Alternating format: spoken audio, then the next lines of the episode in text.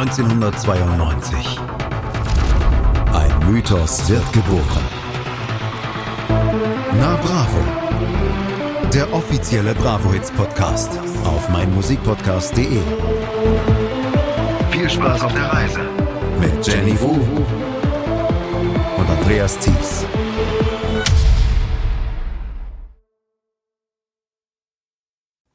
Sauer auf RTL 2. Da ich keine Karte für die Bravo Supershow ergattern konnte, fieberte ich der Aufzeichnung bei RTL 2 am 23. Februar entgegen. Und wie schon die letzten Male wurde ich total enttäuscht. Erstens war die Show viel zu kurz, sodass ich mir überhaupt kein richtiges Bild von der Stimmung in der Halle machen konnte. Und zweitens wurden ausgerechnet von den größten Stars, wie zum Beispiel den Kellys, nur ein Song gebracht. Ich bin echt stinke sauer auf RTL 2. Anmerkung der Redaktion. Diesbezüglich sind viele Beschwerdebriefe bei uns eingegangen. Zum Trost, RTL 2 wird in der Nacht vom 28. auf den 29. März von 0.10 Uhr bis 5.40 Uhr die komplette Bravo Supershow ausstrahlen. Herzlich willkommen zu einer Bravo, dem offiziellen Bravo Hits Podcast hier auf meinmusikpodcast.de. Hallo Jenny. Hallo Andreas. Wärst du in der Nacht wach geblieben von 0.10 Uhr bis 5.40 Uhr? Mit den ganzen Werbungen auch so? Also da ja in der Bravo versprochen wurde, dass alle Kelly-Songs, die gespielt wurden, auf dieser Bravo Super Show ausgestrahlt werden, ja. Ich habe ein historisches Beispiel dann dafür noch, weil früher gab es ja auch Tommys und Peters Popshow. Das war so eine Popsendung, die Ende November in der Dortmunder Westfalenhalle immer ja durchgeführt worden ist und die dann im ZDF übertragen worden ist. Und die gab es Ende November oder so, gab es die dann irgendwie von nach dem Sportstudio von 23 Uhr bis 3.30 Uhr oder 4 Uhr. Da konnte ich es nicht gucken, weil ich nach dem Sportstudio ins Bett musste. Oder dann an Silvester. Und dann Silvester von so 10 bis 15 Uhr gab es die dann nochmal, diese Sendung. Und da habe ich sie dann angeguckt. Da wurde es dann nämlich auch mal komplett ausgestrahlt. Und da war ja, da waren ja alle dabei damals. Pet Shop Boys und die Pesh Mode und so weiter. Das war immer ein ganz großes Highlight im Jahr mit der Tommys und Peters Pop Show. Die Älteren werden sich erinnern. Und da hatte man auch noch die Konzentrationsstärke und diese, die Ausdauer, sich vier Stunden lang so eine Supershow anzugucken. Also auch die Acts, die man vielleicht gar nicht so sehr mochte. Man hat das so durchgestanden und fand das einfach nur wahnsinnig toll. Absolut. Und ich habe ja damals im Chor noch gesungen. Und da haben sich dann Menschen darüber unterhalten oder Leute aus meinem Chor, Mädels aus meinem Chor, die haben sich darüber unterhalten, wie sie den gesamten Samstag, die gesamte Samstagnacht telefoniert haben und das parallel geguckt haben und dann immer mitgesungen haben bei den Songs. Das, das waren noch Zeiten. Das, was wir jetzt machen mit Tatort gucken und dabei twittern, das war damals das. Genau, genau. Das, das war das Lagerfeuer der Jugendlichen damals. Und das hat die Telefonkosten in die Höhe getrieben. Wir sind am 28. Mai 1997. Wir sagen es jetzt schon mal, das ist die letzte reguläre Sendung oder Ausgabe in diesem Jahr 2021 für Na Bravo. Allerdings werden wir die nächsten zwei Ausgaben dann auch noch bringen in diesem Jahr.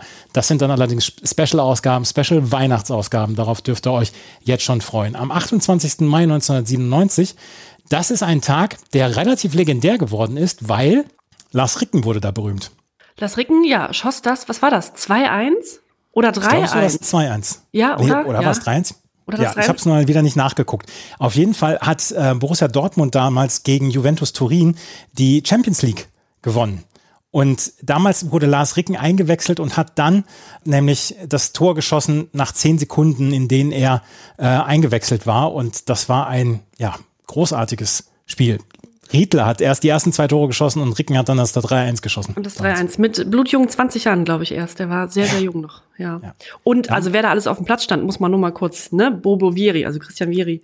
Didi Deschamps, Zidane, äh, damals bei Juventus, Alessandro Del Piero und so weiter. Fantastisch. Und bei Dortmund standen Paul Lambert, Martin Kreh und Jörg Möller. Mannschaft. Susi Zorg und Andi Möller. Ja, absolut. Und deswegen, damals hat, ähm, haben die Dortmunder diesen Champions League-Titel geholt im Münchner Olympiastadion. Und da ist nämlich dann auch die Bravo Hits äh, 17 rausgekommen. Und der 28. Mai ist dann natürlich dann auch ein, ein Datum, wo wir dann auch wieder Geburtstag haben. Ist wieder eine Geburtstagsausgabe für uns. Jenny am 29. Mai Geburtstag, ich am 30. Mai. Und da haben wir uns im Vorgespräch haben wir gedacht, Mensch, wie haben wir denn damals unseren Geburtstag gefeiert? Und kleiner Spoiler, unsere Geburtstage verliefen unterschiedlich. Gut, es mag daran liegen, dass du schon volljährig warst und dann ja auch schon so richtig volljährig mit 21 in dem Fall. Ja, großjährig, glaube ich, heißt Großjährig, mhm, ja. ja. Äh, bedeutet ja in Deutschland gar nicht so viel, aber in anderen Ländern dann ja vor dem Recht und so weiter. Und in meinem Fall war es so, dass ich elf wurde und Ich habe mal in mein Foto, also in mein Kinderalbum geschaut, was meine Mutter mir mal ganz liebevoll angefertigt hat. Und da ist äh, tatsächlich ein Foto drin. und das passt sehr, wirklich sehr, sehr gut zu der Bravo Hits. Auf dem meine Cousinen und meine Freundin und so weiter und ich Garten feiern. Und wir haben uns alle angezogen wie die Kelly Family, also alle so weite Röcke, die Haare offen, wild, so ein bisschen lockig gemacht. Und meine Mutter hat ein Foto reingeklebt von uns, wie wir da so im Garten tanzen. Also auch so wild mit Hand vorm Kopf und vorm Mund und so weiter. Also so richtig, als würden wir fliegen, durch den Garten fliegen und hat das kommentiert unter dem Foto mit Wir sind die Kellys, Ausrufezeichen. Ja, also es war genau die Kelly-Zeit. Und ich trug, glaube ich, einen Max und Moritz Pullover, weil ich mich richtig erinnere an das Bild. Also so ein, das war noch, also es war wirklich so, ich war eigentlich noch Kind und entdeckte Musik und dann äh, so ein Jahr später sah das schon alles anders aus bei mir, aber da war ich noch so richtig Kind. Und du wurdest 21. Ich wurde 21 und der Geburtstag war, ja, es war, glaube ich, auch Pfingsten mit dabei. Deswegen waren relativ viele Leute aus meinem Abi-Jahrgang noch zu Hause, beziehungsweise waren wieder zu Hause. Und die konnte ich dann alle einladen. Ich glaube, ich habe am 4. Juni dann gefeiert damals, 4. oder 5. Juni. Und meine Eltern hatten im Haus einen Partykeller. Also wirklich die ganz alte Schule mit äh, Eiche rustikal, Bänken und einer schönen Theke mit einem Zapfhahn und so weiter. Allerdings den Zapfhahn habe ich nicht benutzt, weil ich habe Kistenbier äh, gekauft. Und ich habe genau vier Kisten Bier gekauft. Das ist eine Geschichte, die wir uns heute noch erzählen. Und die Party ging bis morgens um neun Uhr bei meinen Eltern halt im Haus. Mein Vater war schon um halb sieben losgefahren und hat sich die Bild am Sonntag gekauft und ist dann zurückgekommen und hat dann gefragt, hier, äh, alles in Ordnung bei euch? Und wir so, ja klar, alles super. Und dann habe ich um halb acht, weil wir alle Hunger bekommen haben, so die letzten ähm, Versprengten von uns, so vier, fünf Leute, habe ich die Erdbeertorte, die eigentlich nachmittags angeschnitten werden sollte, habe ich mit runtergebracht. Und haben wir noch ein Stück gegessen davon. Und der eine von meinen Freunden, mit dem ich heute noch befreundet bin, der hat dann die letzte Flasche Bier in diesen vier Kisten gesehen. Es war noch eine einzige Flasche Bier übrig. Und er sagte, das, das können wir jetzt nicht so stehen lassen hier. Und habe ich gesagt, du musst die nicht trinken. Nein, sagte, die trinke ich jetzt. Aber er mochte zu dem Zeitpunkt schon kein Bier mehr, weil zu viel getrunken dann den ganzen Tag oder die ganze Nacht. Und dann hat er nämlich parallel ein Stück Erdbeertorte gegessen und das Bier dazu getrunken. Damit dieser Geschmack vom Bier so ein bisschen neutralisiert wird. Es war eine glorreiche Party und ich weiß, dass an dem Abend und in der Nacht von Nana Lonely, glaube ich, 15 Mal lief, weil einer von meinen Freunden hat dieses Lied geliebt. Auch ein schönes Zeitdokument. Ja, es war eine, eine sehr wilde Party. Da waren die Leute aus der Berufsschule mich schon mit dabei und halt noch die Leute aus dem Abi-Jahrgang. Ein paar waren nicht dabei, weil sie schon studieren waren und so weiter. Aber ähm, das war eine wilde Party damals, bis 9 Uhr morgens. Dann sind die Leute nach Hause gefahren. Das war das, super. Das können wir heute gar nicht mehr so lang. Nee, geht gar nicht mehr. Mhm. Es, es geht wirklich gar nicht mehr. Auf jeden Fall wollten wir euch von unserem Geburtstag erzählen, die damals noch so ein ganz kleines bisschen ja, unterschiedlich abliefen. Was wir auch noch bringen müssen, ist, dass in einer der Bravo-Ausgaben unser lieber gemeinsamer Freund Hartmut Engler etwas zu feiern hatte. Und da wolltest du noch ein bisschen was vorlesen. Ach, es gibt so einen ganz herzzerreißenden Bericht in der Bravo über die Geburt von Hartmut Englers Sohn Philipp. Und da ist ein nettes Bild und so weiter. Und ähm, da steht folgendes. Stolz hält Hartmut seinen Sohn Philipp fürs Erinnerungsfoto hoch. Zum ersten Mal zeigt der Pursänger seinen Kleinen, der am 31. Oktober 96 im Stadtkrankenhaus Dietzenbach per Kaiserschnitt zur Welt kam. Das sind also, das sind Details, die nur die Bravo kannte. Bisher war Philipp das bestgehütete Geheimnis des Pur-Clans. Nur die engsten Freunde von Hartmut und seiner Frau Claudia bekamen ihn zu sehen. Ich wollte, dass mein Sohn sich in seinen ersten Wochen auf dieser Welt erstmal in Ruhe alles an alles gewöhnen kann. Deshalb hielt ich jeden Rummel von ihm fern und so weiter und so weiter. Ich stehe frühmorgens auf, mache Frühstück und kümmere mich den ganzen Tag um Philipp und Claudia. Es ist toll, Familienvater zu sein. Ich möchte das so lange wie möglich genießen. Ab Juni wird der Pur-Chef neue Songs schreiben. Im Herbst geht die Band dann ins Studio. Das nächste Album soll im Sommer 98 erscheinen. Das ist also sehr weit vorgegriffen. Der ist ja, glaube ich, zweifacher Vater, oder? Weißt du da mehr? Ja, er ist zweifacher Vater und Philipp, ich habe mal versucht, ihn zu googeln. Ich glaube, ich habe ein Foto habe ich gefunden von ihm. Ansonsten ist er, glaube ich, nicht so richtig auffindbar, aber ist jetzt auch schon 25 Jahre alt. Liebe Grüße, Philipp, falls du uns hörst. Ja, ganz liebe Grüße. Wir haben, wir haben uns ja wirklich nur sehr, sehr lieb über, über den Fati geäußert. Das haben wir wirklich. Und, und der Fati ist ein, ein guter Typ. So.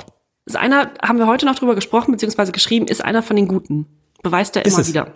Mhm. Ja, ist es wirklich. Hartmut Engler, pur.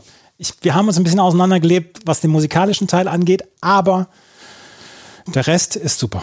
Hartmut Engler vor 25 Jahren in der Bravo, die kleine Home Story von ihm, die dort damals abgehandelt worden ist. Und äh, was gab es noch in der Bravo?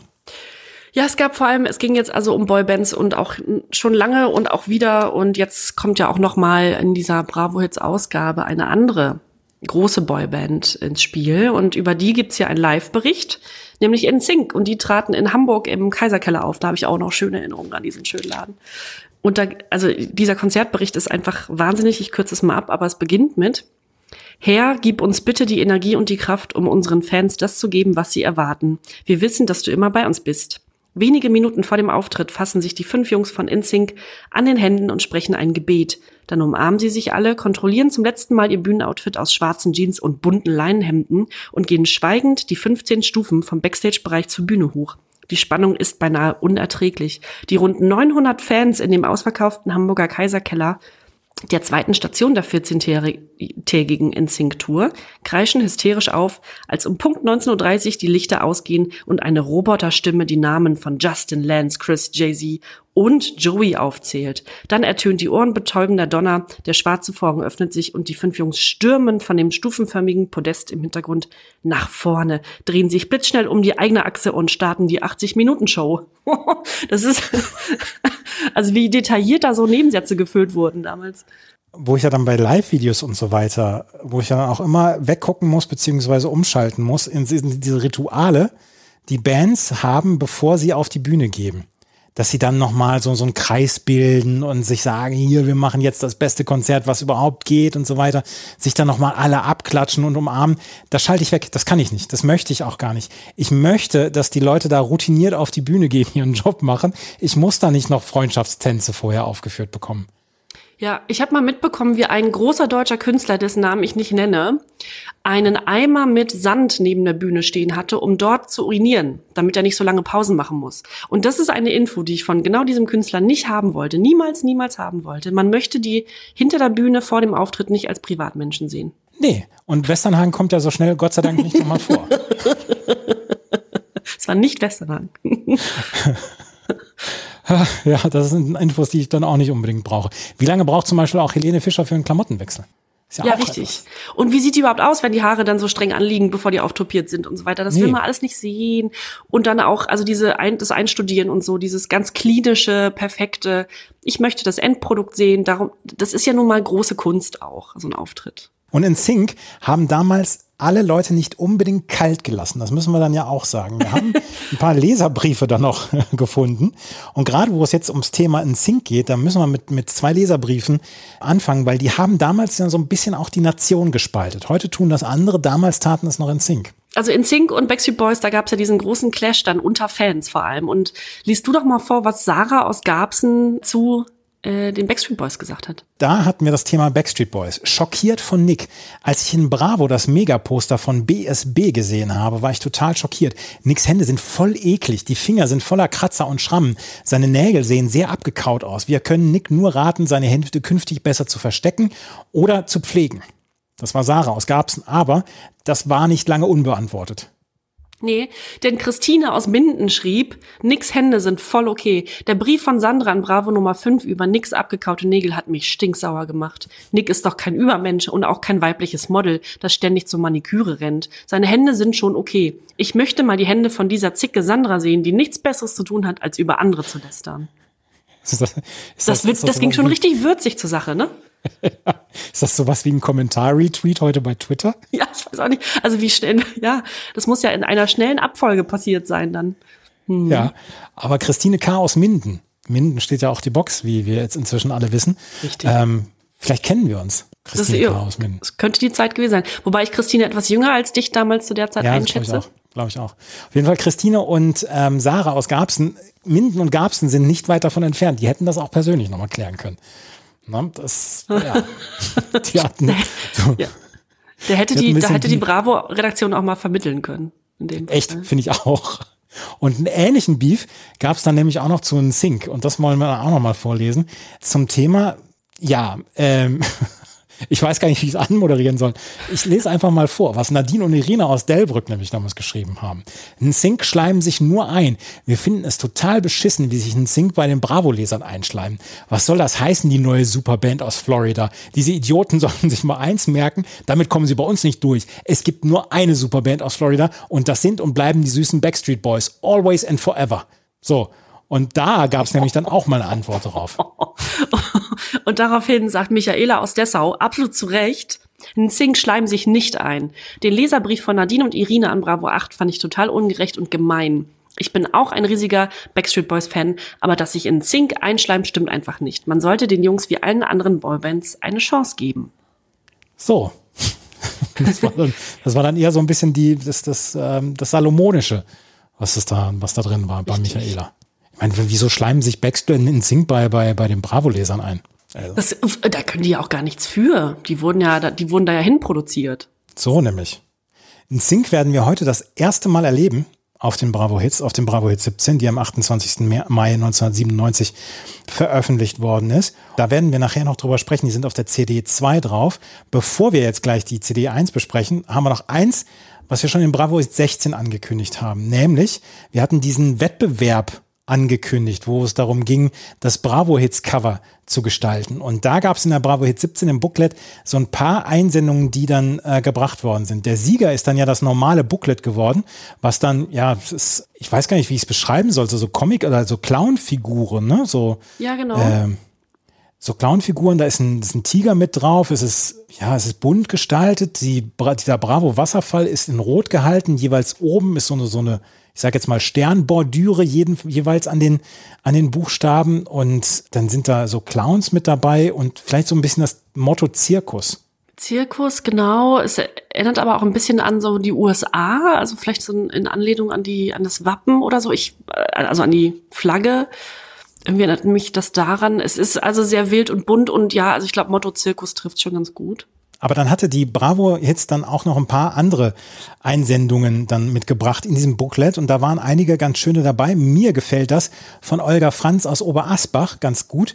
Die hat das so ein bisschen nach dem Motto Holz gemacht. Die hat so, die, die Bravo Wasserfall hat sie so wie so Holz Latten angemalt und dahinter sowas wie eine Holzwand. Und das, das gefiel mir ganz gut. Und als ob das so ein bisschen mit Graffiti dann auch so gemacht worden ist. Das gefiel mir ganz gut. Das ist nicht schlecht und das ist auch nicht so überladen. Zum Thema USA, und da haben wir nämlich äh, dann das andere Beispiel nochmal, also das jetzt richtig USA, das ist also auch überhaupt nicht zu übersehen, von Simona aus Grevenbroich. Die hat nämlich wirklich das Motto Amerika oder USA mit Flagge im Hintergrund und so weiter und dann der Statue of Liberty und der Skyline von New York und so weiter. Also in dem Motto dann. Zwei hatten wir noch, dann gab es eins, wo, naja, so ein Frosch mit drauf ist. Ja, das ist ich. ja ein Auge von einem Frosch und überhaupt Tieraugen. Ja. Sind genau. das verschiedene Tieraugen? Ja, auf jeden Fall. Also das fand ich jetzt eher etwas uninspiriert. Und das vierte war, war ein lustiger Schülerzeitungscomic, hatte ich das Gefühl. Das könnte also Werner der Film-Comic sein, ne? Ja. So ein Walter Mörs. Da ist, also man sieht eine vollbusige, nackte Frau, die mit einer Blume davonläuft und im Hintergrund dann das, also diesen, das Bravo-Logo. Naja. Ja. Und Wolken dann auch noch. Mhm. Auf jeden Fall nicht schlecht. Von einer österreichischen Hörerin damals. Schöne Einsendung. Das waren, Genau, das waren die Einsendungen damals zur Bravo Hit 17.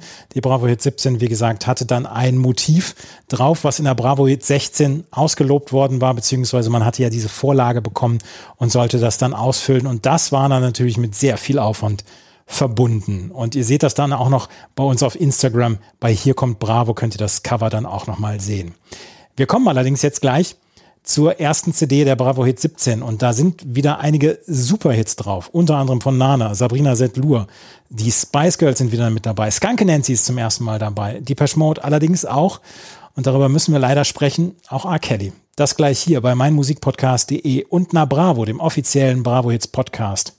Der 28. Mai 97 war nicht nur der Tag, an dem Borussia Dortmund Champions League Sieger geworden ist, sondern auch an dem die Bravo Hit 17 rausgekommen sind. Und die Bravo Hit 17, die dann, glaube ich, auch bei mir auf der Geburtstagsfeier lief, weil Nana, Lonely, war ein Lied, was rauf und runter lief den Abend. Mein Kumpel Mark, der mochte diesen Song unglaublich gerne, hat ihn auch als Single.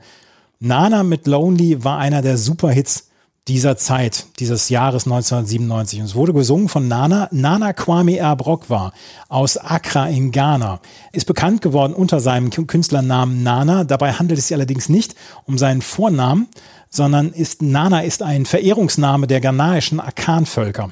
Er hatte auch zwischendurch den Künstlernamen Darkman Nana als erstes und irgendwann hieß er dann nur noch Nana. Ist ein deutscher Rapper und DJ Und seine Texte in den 90er Jahren handel, behandelten eigentlich viele auch sozialkritische Themen, unter anderem Rassismus, Holocaust etc. Er ist nach Hamburg gezogen mit im Alter von zwölf Jahren und ähm, dann war er erst nach seinem Schulabschluss in Hip-Hop-Clubs aktiv als DJ und war dann auch in einigen Bands dabei. Und im Jahr 1990 kam er dann allerdings in Haft, weil er einer Frau bei einem Streit Brüche zugezogen hat im Gesicht und einem Mann einen mehrfachen Armbruch mit einem Baseballschläger zugefügt hat. Da war er dann erst in Haft, dann hat er ein Gnadengesuch gestellt und hat gesagt, ja, ich habe doch eine, eine, günstige Sozialprognose, weil ich Künstler bin und dann wurde diese Strafe auf fünf Jahre auf Bewährung ausgesetzt. Und dann ging es so ein bisschen los, dass er dann Eurodance-Projekten beitrat, zum Beispiel dem Projekt Darkness. Das wurde damals unter anderem auch von Toni Coutura, den wir hier auch schon häufig erwähnt haben, eingeführt, beziehungsweise wurde er, unterstützte er dieses Dance-Projekt. Und damit konnte er sich allerdings nicht so richtig identifizieren und deswegen wurde er dann Solokünstler. Er hat dann zusammen mit Toni Coutura hat er das Black Music Label Booyah Music gegründet und die erste Single Darkman damals, die war Top 10 in den deutschen Charts und dann kam halt Lonely und Lonely ist ein riesen Hit geworden. Der Refrain ist gesungen worden von Alexandra Jovanovic, Alexandra Prince und Jan van der Thorn und er hat dann die Rap-Parts dann noch gebracht. Und in Deutschland war es auf Platz 1, 20 Wochen in den deutschen Charts auf Platz 1, silberne Schallplatte, über 500.000 äh, Platten verkauft, in Österreich auf Platz 2, Dänemark auf Platz 2, in Norwegen auf Platz 3, Rumänien und in der Schweiz auch auf Platz 1. Nana Lonely, war das für dich als Elfjährige auch ein Thema? Ja, war es, habe ich gehört. Ähm, ich kannte auch die Protagonisten, also alle erwähnten, Tony Coutura, Alexander Prince, äh, mit der war ich dann auch noch später befreundet. Klar. Ähm, was denkst du denn, Andreas? Und wir sind hier bei Hip-Hop und Hamburg, wobei ich Nana so im Hip-Hop gar nie, so, gar nie so richtig angesiedelt hatte. Und ähm, ich glaube, da wurde er auch nicht wirklich wahrgenommen. Das war ja sehr poppig. Aber was mich interessiert, also auch deine Meinung dazu, warum hat man das damals gern gehört, wie ja auch dein, dein Kumpel auf deinem Geburtstag und so weiter? Das ließ sich sehr gut hören. Heute, wenn ich es heute höre, denke ich, nee, nee, nee, es funktioniert nicht mehr. Das, das hatte seine Zeit damals. Das war so ein, zwei Jahre, dass diese, ähm, diese Stücke häufiger gebracht worden sind. Also du hast einen Rapper, der eine, eine ganze Menge, bisschen eher Soul-Rap, nicht so wie bei Snap damals mit Rhythm as a Dancer, sondern dann eher so, so ein bisschen, dass der, der Mann den Hauptteil, also die Strophe, rappt oder singt und dann kommt die, die, der Refrain, der von, einer Frau gesungen wird. Das war, das hatte so eine ganz kurze Zeit, fand ich. Das war eine kurze Episode, fand ich. Aber es, ich glaube auch nicht mehr, dass es so richtig gut passt. Ich habe es nicht bei meinen schlecht gealterten Hits oder Songs, aber ähm, so richtig gut gealtert ist dieser Song dann auch nicht, finde ich. Der hatte so seine äh, vier, fünf Jahre, wo der ging. Ja, ja. Nana war damals ein Riesenhit in den deutschen Jahrescharts. War er dann auch nochmal irgendwie auf Platz sieben oder acht. Und es war insgesamt ein Monster-Hit.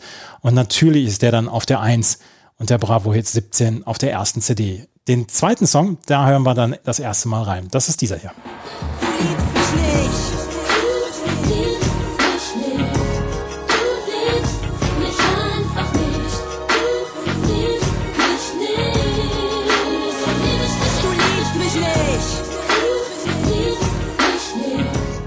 Du liebst mich nicht von Sabrina Sedlur. Die neue S-Klasse, das war ihr zweites Studioalbum damals und das war hier die erste Single. Und die Älteren werden sich damals daran erinnert haben, Mensch, diesen Sample oder dieses, dieses, ähm, diese Melodie von Du liebst mich nicht, das habe ich doch irgendwoher schon mal gehört.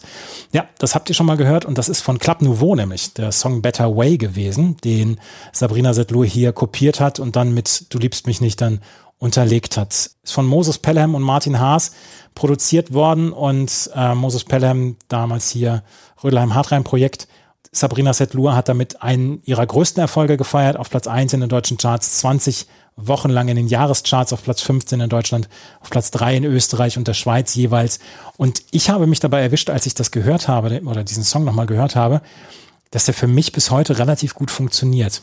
Geht mir auch so. Überhaupt, das hatten wir schon einige Ausgaben zuvor, als wir Sabrina Settler hatten. Aber das ist es eine Künstlerin, die ich so ein bisschen vergessen hatte, weil die ja auch nicht mehr so viel treibt, mhm. also musikalisch und die ich wiederentdeckt habe, also nicht wiederentdeckt, nicht, dass ich sie jetzt ständig höre, aber ich fand die nicht schlecht und ich habe das zu dem Zeitpunkt damals, vielleicht weil ich auch zu jung war, gar nicht so zu, zu schätzen gewusst, aber jetzt mittlerweile denke ich, die hat okay Sachen gemacht. Finde ich auch. Und gerade so diese Geschichte rund um das Rödelheim-Hartreim-Projekt mit Moses P. und Martin Haas damals, die ersten Sachen von ihr fand ich waren richtig gut und das hat heute nach wie vor eine Daseinsberechtigung, wie ich finde. Ich glaube nicht, dass das noch in irgendeiner Weise jetzt gespielt wird und dass vielleicht viele dann auch noch so ein bisschen die Nase rümpfen, aber das war super produziert, wie ich fand und das, der, der Song hat, hat, hat Bums. Mhm. Auf jeden Fall ein Riesenhit damals, Sabrina Setlur. Du liebst mich nicht auf der 2. Auf der 3 ein Künstler, eigentlich würde ich den gerne total, also überspringen. Aber R. Kelly war in den 90ern ein derart großer Künstler, ein derart berühmter Künstler, dass wir es leider nicht übergehen können. I Believe I Can Fly aus dem Space Jam Soundtrack dann auch. War 28, 26 Wochen in den deutschen Charts auf Platz 3, 16 Wochen in den österreichischen Charts auf Platz 2, 28 Wochen in den Schweizer Charts auf Platz 1, hat Millionen Platten verkauft. Grammys für den Best Song for a Motion Picture, Best R&B Song, Best R&B Vocal Performance, Record of the Year und Song of the Year Nominierungen damals. Bei den NAACP Image Awards hat I Believe I Can Fly Best Music Video abgeräumt, Best Song bei den BMI Awards, Pop Songwriter of the Year 1998 und bei den MTV Video Music Awards wurde Kelly dann nochmal in mehreren Kategorien nominiert.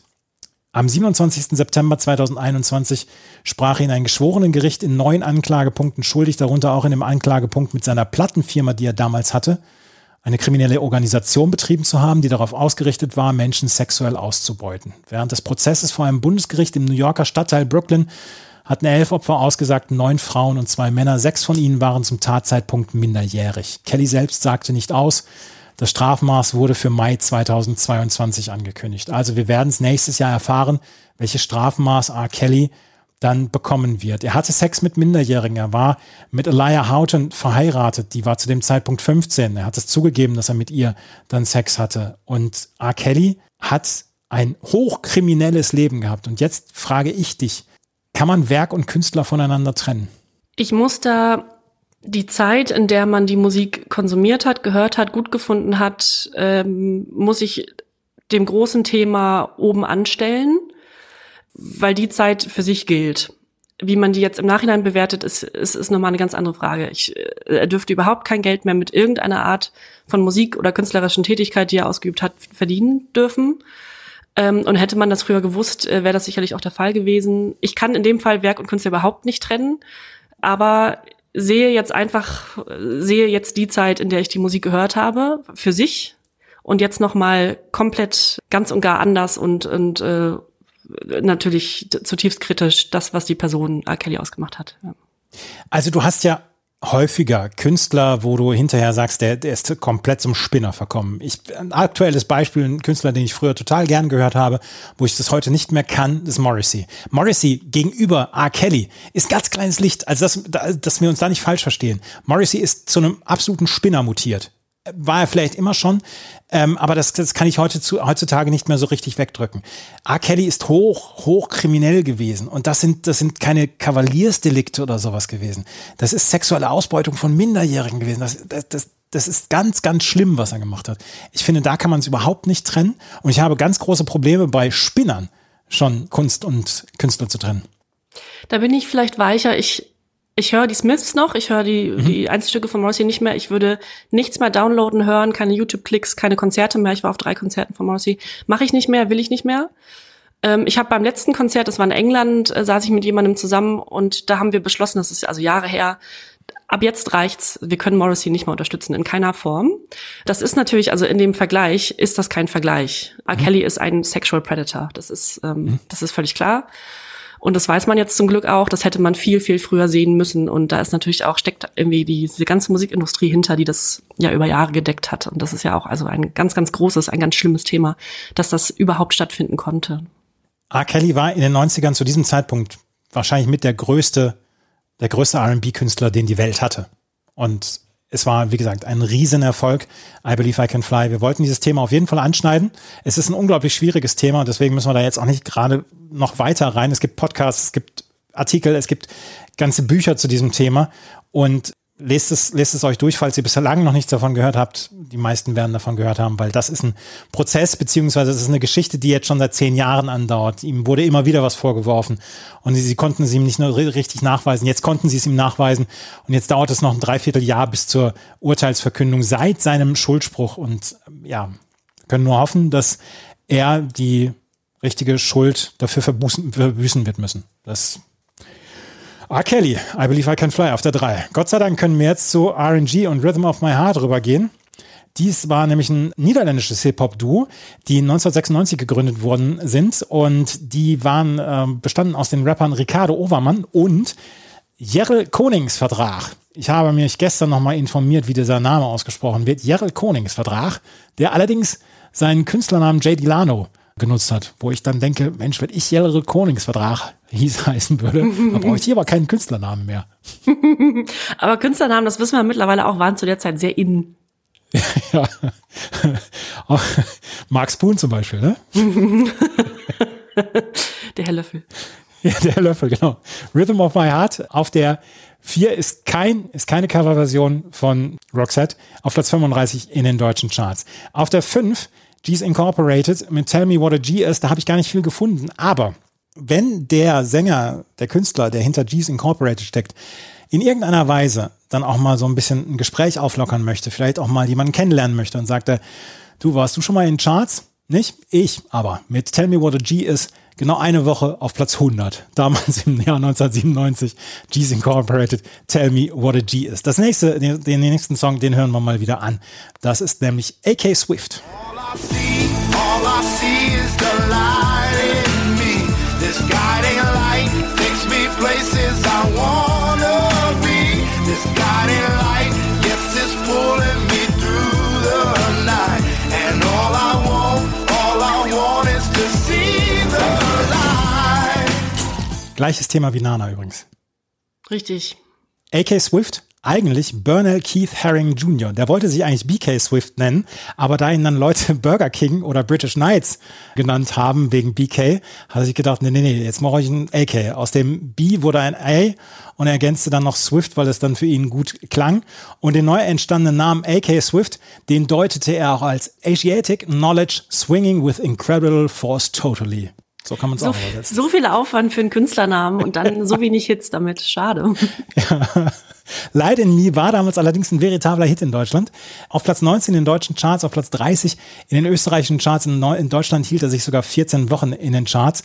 Er war zwischendurch sogar obdachlos, hat sich dann allerdings wieder gefangen. Er hatte erst, er war verheiratet, dann ist diese Ehe geschieden, dann ist er so ein bisschen ja, vom Weg abgekommen, war dann zwischendurch obdachlos und dann kam er zurück und dann bekam er auch einen Job bei der Plattenfirma und dann hat er einen ersten Single-Hit gehabt mit, oder eine erste Single rausgebracht mit Shake That Ass mit C-Block. Und dann hat er dann Good Times von, von Chic neu eingesungen. Das war dann auch kein Single-Hit, aber dann war er bei Booyah Records, wie genau Nana, bei Tony Coutura und da hat er Light in Me gesungen. Und das war, wie gesagt, das gleiche Thema wie Nana, AK Swift, der damals auf Platz 19 in den deutschen Charts war. Darf ich da ja. mal kurz was einwerfen? Ich hätte gerne mal, die, die Mühe mache ich mir nicht, aber irgendwann, wenn wir mal viel Zeit haben, vielleicht gibt's Hörerinnen und Hörer, die es gerne machen möchten.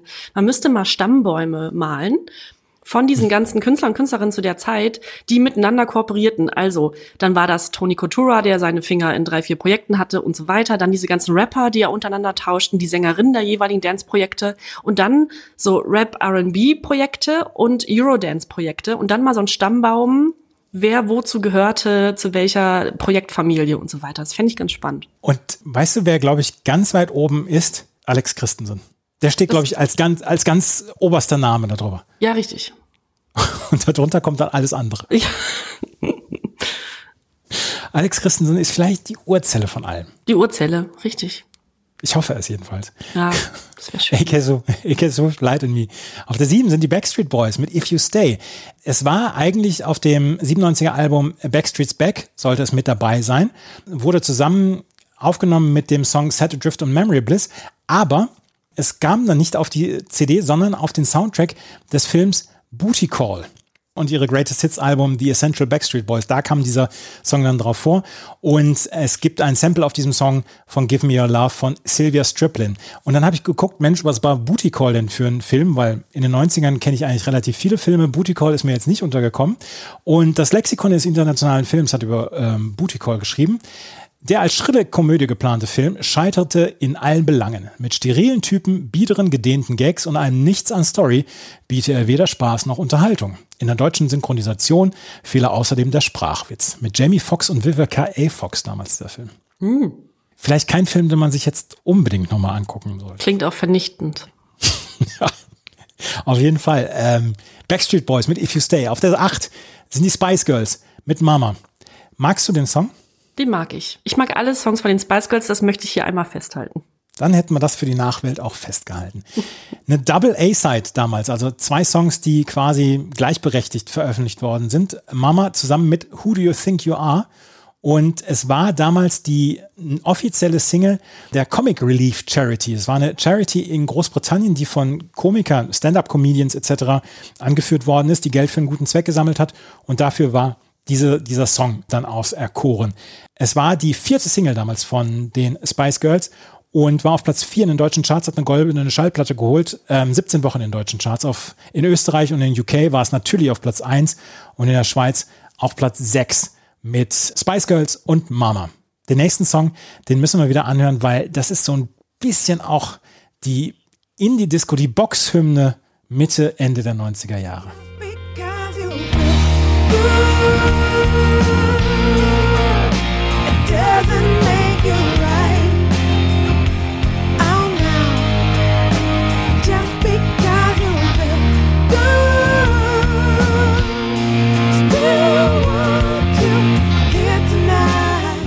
Indie-Disco tanzen heißt ja auch immer so ein bisschen so den Blick nach unten und vielleicht auch zwischendurch so mal dieses drei Schritte vor, drei Schritte zurück, wie der Gothic-Disco.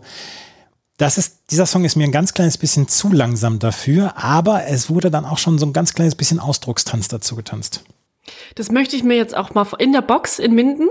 Klar. Ja, das möchte ich mir vorstellen. Was trinkt man zu so einem Lied? Oder was trinkt man 97 in der Indie-Disco? Bier? Bier. Ach, ganz Bier, schlicht. natürlich. Hm. Ja, natürlich nichts anderes. Ansonsten vielleicht noch, vielleicht noch irgendwelche Mixgetränke wie bei Cardi Cola oder so.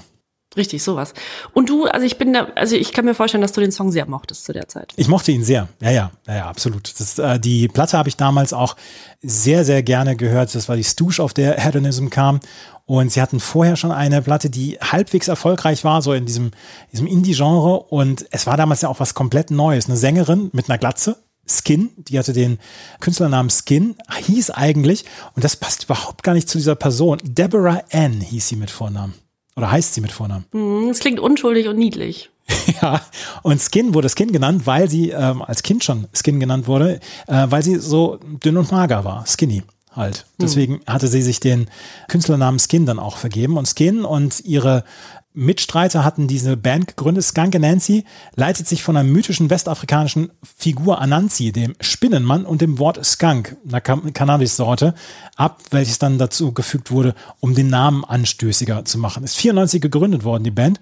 Skin, also Deborah Ann Dyer und Martin Ivor Kent und Richard Keith Lewis haben diese Band gegründet und äh, war aus früheren Formationen hervorgegangen, unter anderem eine Band, die Mama Wild hieß Hedonism war ihr erster wirklich richtig, richtig großer Hit. Und der lief in den Indie-Diskus rauf und runter. Auf Platz 12 in den deutschen Charts, auf Platz 11 in Österreich, auf Platz 2 in der Schweiz. 25 Wochen in den deutschen Charts war er dabei. Das war ein ganz, ganz großer Hit und ich mag ihn bis heute. Ich weiß nicht, ob ich jetzt noch unbedingt auf ein Skunk Nancy Konzert müsste, aber ich habe sehr großen Respekt für diese Band. Verstehe ich sehr gut. Skunk Nancy auf der 9, auf der 10. Wir haben jetzt eine relativ coole Folge an Songs ist Depeche Mode mit It's No Good. Depeche Mode, das Video werden wir in den Show Notes verlinken, beziehungsweise sicherlich auch bei Instagram wird es vorkommen. Ist ein super Video, was damals von Anton Corbijn gedreht worden ist, dem ja, Haus- und Hof-Fotografen von Depeche Mode. Der hat das Video dann auch dazu gedreht und der kommt am Anfang dann auch vor. In diesem Video werden sie als Band dann vorgestellt und dann sagt er, ja, Depeche Mode mit It's Good Und dann kommt die Band auf die Bühne und dann gibt es da eine, eine, eine Disco-Keilerei und so weiter. Und sie machen einfach diesen Song, spielen sie einfach weiter ab. Und es war auch auf der Altshow. Und es war so ein bisschen ja, der Dance-Song von, von Depeche Mode auf dieser Platte und ist natürlich von Martin Gore geschrieben worden und hatte einen Riesenerfolg. Auf Platz 5 in den deutschen Charts war er insgesamt 13 Wochen, ist Ende März 1997 veröffentlicht worden, war dann 13 Wochen in den deutschen Charts. Und es gibt unglaublich viele Remixe von diesem Song. Ich habe mal nachgeguckt, welche Remixes es gibt. Es gibt den Bass Bounce Mix, es gibt den Speedy J Mix, es gibt den Hard Floor Mix, den Andrea Parker Mix. Es gibt ganz viele Mixes von diesem Song und der war damals, das war auch ein Indie-Dance-Knüller. Äh, ist es auch noch, oder? Also auf so einer ja. Revolver-Party oder so läuft der noch, garantiert. Immer noch. Ja. Ja, ja absolut. Ja. Den kannst du heute noch völlig ohne Hintergedanken bringen und der tanzen die Leute immer noch dazu. Ohne Hintergedanken. Ja. Welchen Song ja, würdest du da mit Hintergedanken bringen? Da gibt es sicherlich einige, die ich mit Hintergedanken bringen würde. Aber dieser Song, da musst du dir nichts bei denken, beziehungsweise da musst du nicht denken, hier, oh, hoffentlich ist das nicht peinlich. Mhm. Ja, das Ding funktioniert immer noch. Ist immer noch ein Tanzflächenfüller. Das ist richtig, ja. Mhm. ja. Auf der elften Song, den ich vergessen habe und den wir uns jetzt unbedingt mal anhören müssen.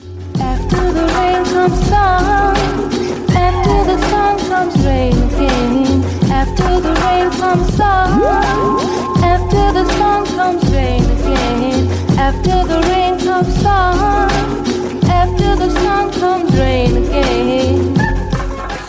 Ich habe ja mal erzählt, dass ich die CDs dann höre und zwischendurch mich umdrehe und mal gucken muss, welcher Song das jetzt gerade ist. Und dass ich zwischendurch mal lächle. So kam zum Beispiel auch mein Guilty Pleasure bei der Bravo Hit 16 zustande. Bei diesem Song, musste ich wieder lächeln, weil den hatte ich komplett verdrängt und den hab, der ist mir jetzt wieder ins Gedächtnis zurückgeholt worden und der groovt. Total ich hatte den nicht so richtig vergessen. Ich hatte aber vergessen, wer der Interpret, die Interpreten waren. Diese Band, dieser Bandname sagte mir gar nichts mehr. Also dann in dem Fall jetzt wieder, wenn ich das zusammen las, Underwater Love, Smoke City. Aber Smoke City wäre mir jetzt nicht als erstes eingefallen. Und die meisten werden diesen Song noch kennen aus einer Werbung, nämlich für mhm. Levi's damals in den, äh, im Jahr 1997. Da war dieser Song mit unterlegt. Und ich habe, als ich die, die CD mir durchgeguckt habe, die Songs, da bin ich drüber ge äh, gesprungen mit meinen Augen, weil ich das hatte ich überhaupt nicht auf dem, auf dem Zettel mehr. Und als ich den Song dann das erste Mal gehört habe, habe ich gedacht, oh, das ist cool. Das ist ein gutes war Teil. Eine Band aus, war eine Band aus London, Smoke City, und wurde natürlich von brasilianischer Musik geprägt und Trip-Hop, Acid Jazz etc. Und Chris Frank aus Deutschland war einer der Macher dieser Band und Mark Brown und die Sängerin Nina Miranda.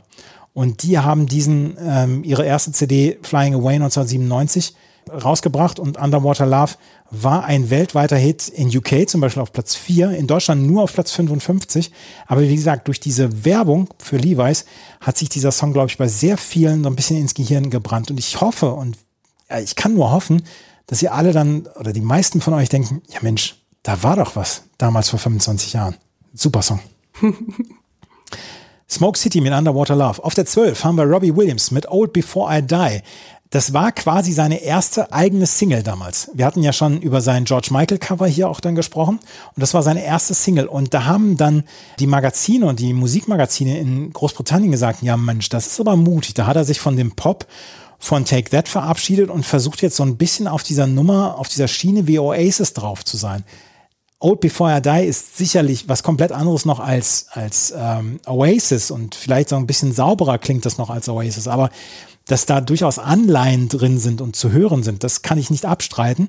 Und Robbie Williams hat damals so ein paar Respektpunkte in der britischen Musikpresse dafür geholt, weil es kein, kein sicherer Pop war, sondern tatsächlich so eine Rocknummer, so eine, so ein bisschen so eine Britpop-Nummer. Also im, im besten Sinne des Wortes Britpop-Nummer.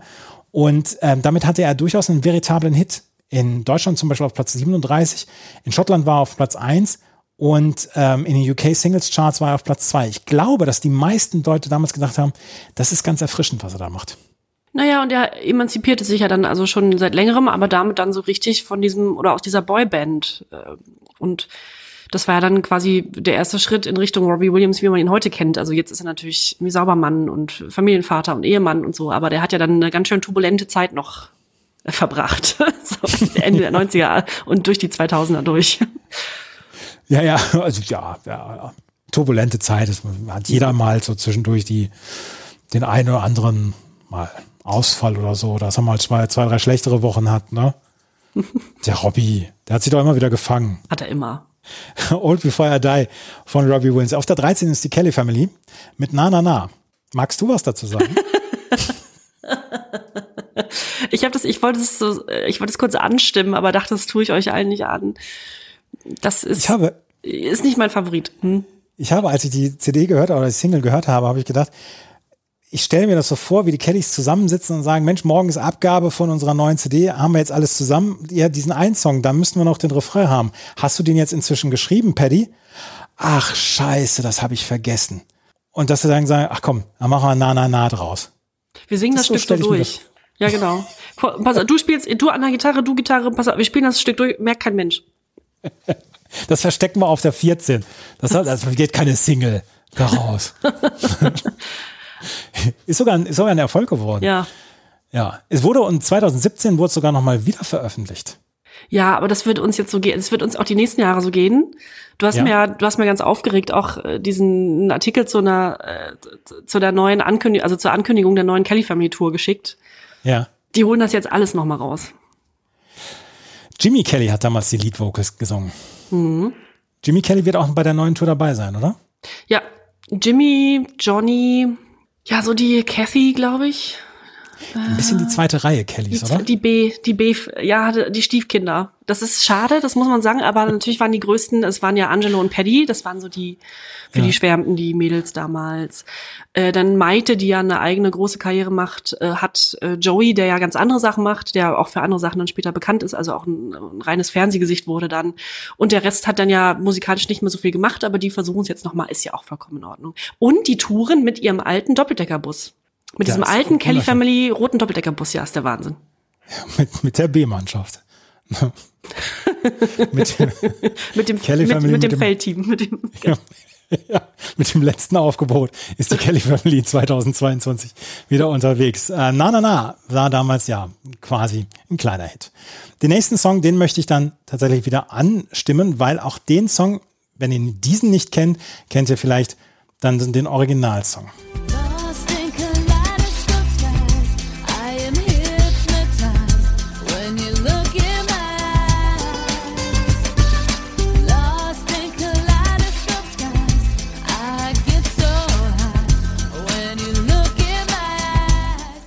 Kaleidoscope Skies mit I Pull My Gun war es damals auch eine Double A-Side von Jam Spoon. Wir haben ja schon drüber gesprochen. Markus Löffel, der sich Mark Spoon genannt hat. Das ist äh, tatsächlich auch ein Cover. Uh, Do That To Me One More Time. Das ist eine, an diesem Song ist das angelehnt aus dem Jahr 1979 von Captain und Tennel. Und damals war es wirklich ein großer Hit für Jam and Spoon. Auf Platz 16 in Deutschland, auf Platz 18 in Österreich. Und ich möchte diesem Song ein ganz kleines bisschen vorwerfen. Der ist auf sicher geschrieben worden. Der ist so, jetzt brauchen wir mal wieder was Sicheres in den Charts. Das ist aber nicht verwerflich. Ach so. Ach so. Na, Sollte ich mir diese Aussage nochmal merken für später. Ich, ich, ich darf da überhaupt nichts durchblicken lassen. Das wird ja alles sofort gewertet. Und wahrscheinlich machst du dir zwischendurch Notizen. Was könnte Jennys Guilty Pleasure sein? Aber sei dir mal sicher, das mache ich andersrum auch.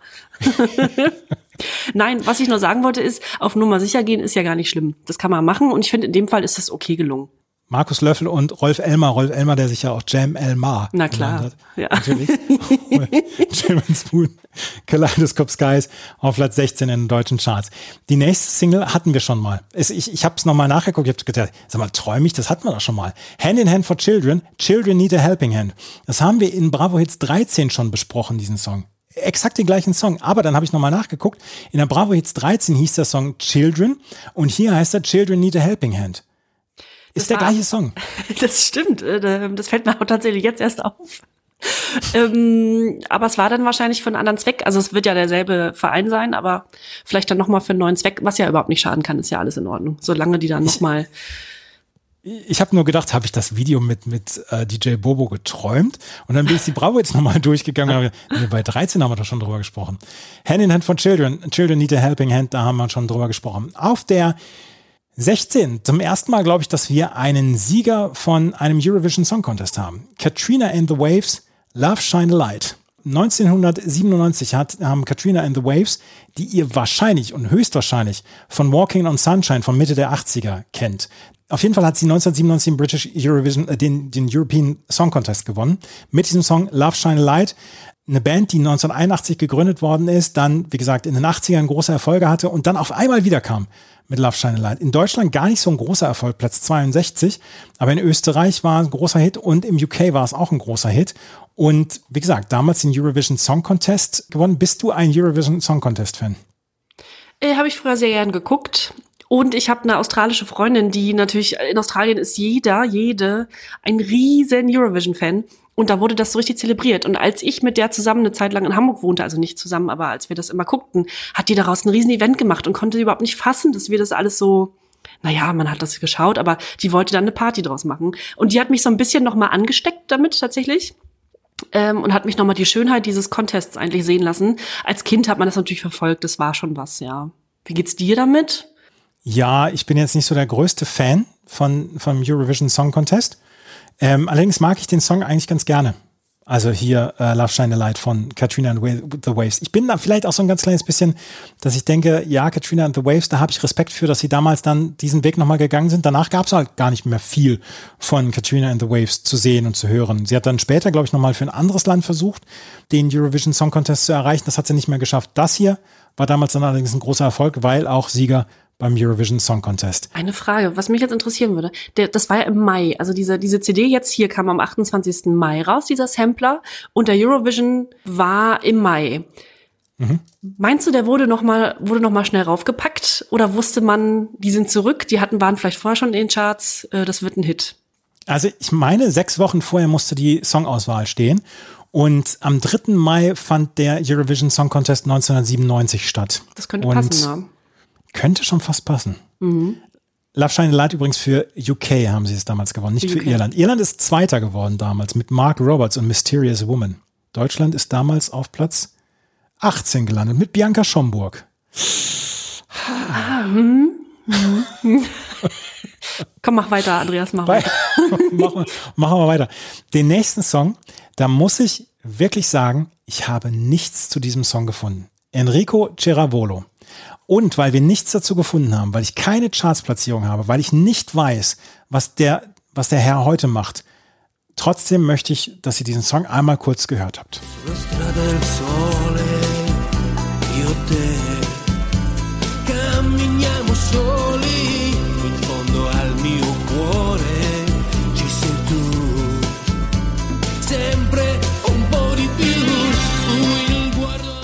Harpe Kerkeling hat daraufhin seine Parodien von italienischen Künstlern drauf aufgeführt. es muss so gewesen sein. Sensatione. Ähm, was die Hörerinnen und Hörer nicht wissen, wenn dieser Podcast erscheint, bin ich in Italien im Urlaub und ich werde dieses Lied mitnehmen.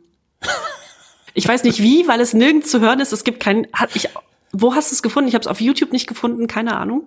Bei Hitparade CH gibt es einen 30 Sekunden Soundschnipsel davon. Da habe ich es her. Immerhin, ja. Ja, das ist das Einzige, was ich von Enrico Ceravolo von Sensazione gefunden habe. Und die äh, Wertung von Hitparade CH, unserem FAZ der Musikbewertungsportale, äh, selten genug, dass es ein italienischer Titel auf eine deutsche Bravo-Hits schafft. Mit etwas Goodwill ist dieser Track sogar eine 4 wert. So. Uh, da war jemand gütig. Naja. Enrico. Was macht Enrico heute, möchte ich wissen. Ich hoffe, er hat so wie Albano zum Beispiel so ein schönes Weingut in Süditalien, irgendwas Nettes. Ja. ja. Ja, das, das hoffe ich auch. Es ist nichts über ihn zu finden, wirklich gar nichts. Es, wenn, wenn ihr was habt, sagt es uns bitte. Hier kommt Bravos, unser Instagram-Account. Auf der 18, 9-11, Body Shaken. Eine britische Boyband, die in Großbritannien komplett durch die Decke gegangen ist, in Deutschland kaum jemanden hinterm Ofen hervorgelockt hat. In Deutschland ist äh, dieser Song gar nicht in die, äh, in die Charts gegangen, Body Shaken in Großbritannien auf Platz 3, in Australien auf Platz 67, in Neuseeland auf Platz 19. Und dann haben wir noch auf dem letzten Song sind zwei Songs. Entweder die Toten Hosen Seelentherapie, das haben wir eben schon mal, oder das haben wir in der Bravo Hit 16 schon besprochen, dass dieser Song auf der Bravo Hit 17 drauf war. Aber es gab zwei Versionen von dieser Bravo Hit 17. Und die richtige oder die erste Version von der Bravo Hit 17 hatte am Ende noch Tic-Tac-Toe mit Furz. Ist nicht als Single veröffentlicht worden. Auf dem Booklet steht allerdings, Tic-Tac-Toe bedanken sich bei allen Fans für ihre Treue. Das Lied heißt wirklich Furz. Ja, du bist ein Furz. Mm. Ich finde, damit sollten wir es auch, darauf sollten wir es auch beruhen lassen. Mit der CD1? Mit der CD1. Wenn wir uns gleich wieder hören, dann werden wir uns um die CD2 kümmern. Und auch die hat ein paar Sachen drauf, wo man sagt, wow, ein paar Sachen, wo man sich, wo man die Hände über den Kopf zusammenschlägt und auf der auch einige Songs drauf sind, wo man einfach nur die Augen schließt und einfach nichts sagt. Das gleich alles hier bei meinmusikpodcast.de und na Bravo. Der 28. Mai 1997, die Bravo Hit 17 sind rausgekommen. Lars Ricken ist berühmt geworden. Members of Mayday begründen die CD2. Jenny, jetzt ist deine Bühne. Es ist meine Bühne. Wir sind jetzt, äh, es ist 1997, es ist die Mayday. Wir sind im besten Fall halb angetrunken, es ist halb dunkel, wir haben eine nette Begleitung und äh, feiern mal so richtig ab und werfen sowas von, sowas von die Fäuste in die Luft. Zu den Members of Mayday mit Sonic Empire. Darf man, also man, wir dürfen das Wort geil sagen, oder? Das war ein geiles Klar. Ding. Das war ein geiles Ding. Die Was? Members of Mayday, das waren Westbam, den hatten wir auch schon mal besprochen, mein Nachbar mhm. Westbam und der Produzent Klaus Jan Kuhn. Genau, und seit 1991 produzierten die beiden gemeinsam die Hymne für diese jährlich stattfindende Techno-Veranstaltung Mayday. Warst du mal auf einer Mayday? Nein, ich war nicht auf einer Mayday. Fand ja als quasi Tanz in den Mai in den Westfalenhallen in Dortmund statt. Ja, genau. Und Tanz in den Mai wurde in Bad Oeynhausen anders gefeiert. Ja, mit Skanke Nancy oder?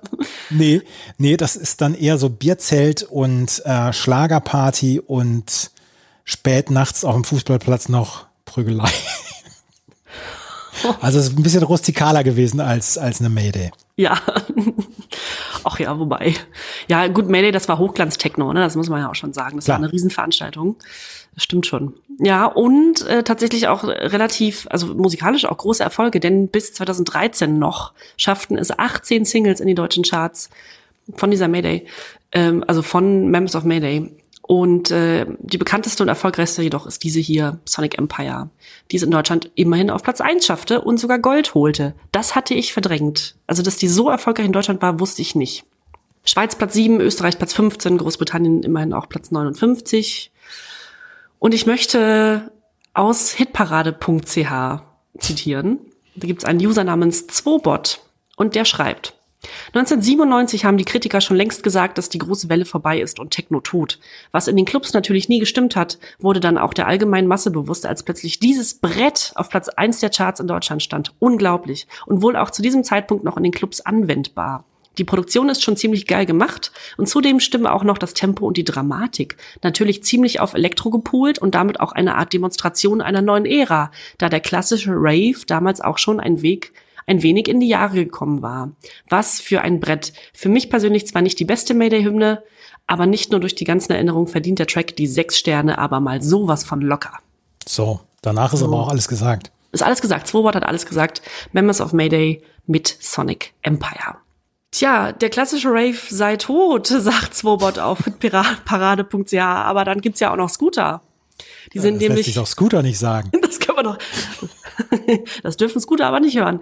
Denn die waren auch noch sehr, sehr, sehr, sehr erfolgreich. In dem Fall mit Fire und äh, vom Album Age of Love Platz eins und Gold in den finnischen Charts. In Deutschland ebenfalls Gold und Platz fünf, Platz zwei in Ungarn, Platz sieben in Schweden und so weiter. Also Scooter hatten mittlerweile halb Europa im Griff und waren sehr, sehr erfolgreich zu der Zeit, auch immer noch und auch weiterhin, das darf man verraten. Äh, wir kommen zu einem Bravo Hits Debüt und einer weiteren deutschen Band, die ihre internationale Karriere damit beginnen sollte. Und da hören wir mal rein. Erst wenn die Wolken schlafen gehen, kann man uns am Himmel sehen. Wir haben Angst und sind allein. Gott weiß, ich will kein Engel sein. Zu Rammstein, mir fällt es schwer, was zu Rammstein zu sagen weil ich immer noch nicht weiß, wie ich zu Rammstein stehe, beziehungsweise mich zu wenig mit ihnen befasse.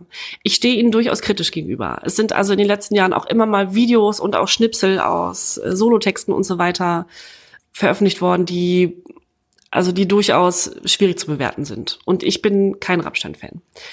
Mein halbes Stadt mein halber Stadtteil, in dem ich wohne, gehört Rammstein. Ich komme gar nicht drum herum. Flake, wo hat hier so ein Penthouse in meiner Straße? Das ist alles, man kann den irgendwie nicht äh, entweichen. Und der langjährige Manager von Rammstein, ist Fußballtrainer in der, ich glaube, E-Jugend äh, hier bei mir im lokalen Stadion, wo ich öfter mal hingehe. Also es ist alles irgendwie, irgendwie ist das schon ganz nett und so weiter. Und das sind ja auch einigermaßen, also damals, äh, was ich so mitbekomme von Leuten, die die kennen, sympathische Ostgestalten. Aber ich finde einige Werke, auch von einigen Mitgliedern der Band, sehr, sehr schwierig. Wie stehst du dazu? Ich kann mit der Symbolik überhaupt nichts anfangen. Mhm. Also mir ist das auch viel zu viel Pyro etc. Ich würde auch zum Beispiel nie auf ein Konzert gehen. Und man hat immer so ein bisschen das Gefühl, man verpasst was, wenn man nicht auf einem Konzert war von Rammstein. Und das will ich den meisten auch gar nicht äh, streitig machen, beziehungsweise möchte ich auch nicht sagen, da sollen sie nicht hingehen oder so. Was ich diesem Song allerdings damals abgewinnen konnte, war diese unglaublich fette Produktion. Weil da sind ja alle Regler ganz nach oben gedreht worden. Das ist ja, ja das, das, Ding, das Ding haut ja aus allen, aus allen Boxen Poren quasi raus. Ich mag die Symbolik überhaupt nicht. Diese Symbolik ist ja gewollt. Es ist ja nicht so, dass man sagt, hier, nein, nein, nein, ihr missversteht uns. Sondern das Ding ist ja, das Ding ist ja so gewollt. Und ich kann damit auch nicht so richtig viel anfangen. Und das ist es eben. Wie weit kann man dieses Thema treiben? Also das machen die seit 95 so. Und äh, wenn man, also wenn man es anspricht oder wenn man, wenn man mal nachfragt, aber das kann ja auch, das kann ja auch völlig anders interpretiert werden, dann gibt's immer wieder diese Stellungnahmen und auch immer wieder, aber das ist doch, das ist doch im, im also so weit hochproduziert und provoziert, dass das ja in einem künstlerischen Rahmen stattfindet und so weiter. Aber ich finde, dass das dieses Argument ist ausgelutscht über die Jahre und es ist ganz bewusst, das sagst du ja auch, gewollt und damit wird gespielt und das kann aber auch ganz, ganz falsche Überzeugungen, Leute und so weiter und Strömungen anziehen und das finde ich dann schwierig. Da muss man sich dann schon klar trennen von. Also könnte man als Künstler machen. Das tun sie nicht. Das ist gewollt, das ist okay, das ist äh, wie, naja, es ist so. Und auch in dem Fall, also zu Engel, zu diesem Lied jetzt, ähm, gibt es ja auch ein relativ kontroverses Video, das bei MTV dann ja auch äh, nicht ausgestrahlt wurde eine Zeit lang. Und äh, steht auch, also im Wikipedia-Eintrag steht, die ästhetischen Elemente des Videos in Klammern nackte Haut, Zombie-Kinder in Käfigen, fallische Bildsprache, Fußfetischismus und Gitarren als Flammenwerfer führten dazu, dass MTV die Ausstrahlung verweigerte. Mhm. Also Engel war die dritte Single von Rammstein so wie sie dann äh, in der Endformation waren, Rammstein waren, die es seit 95 gab. Du riechst so gut, war schon, also war der erste, war die erste Single in Deutschland, auch auf Platz 16. Diese hier war die erfolgreichste erste dann, also die dritte Single Engel und die erfolgreichste erste Single in Deutschland mit Gold und Platz drei. Und jetzt hat mich was überrascht. In der Diskografie von Rammstein hat mich überrascht, dass keine einzige Single bis heute, keine einzige Single in den USA in den Charts war aber jedes einzelne Album in den US-Charts. Das ist wirklich erstaunlich. Oder?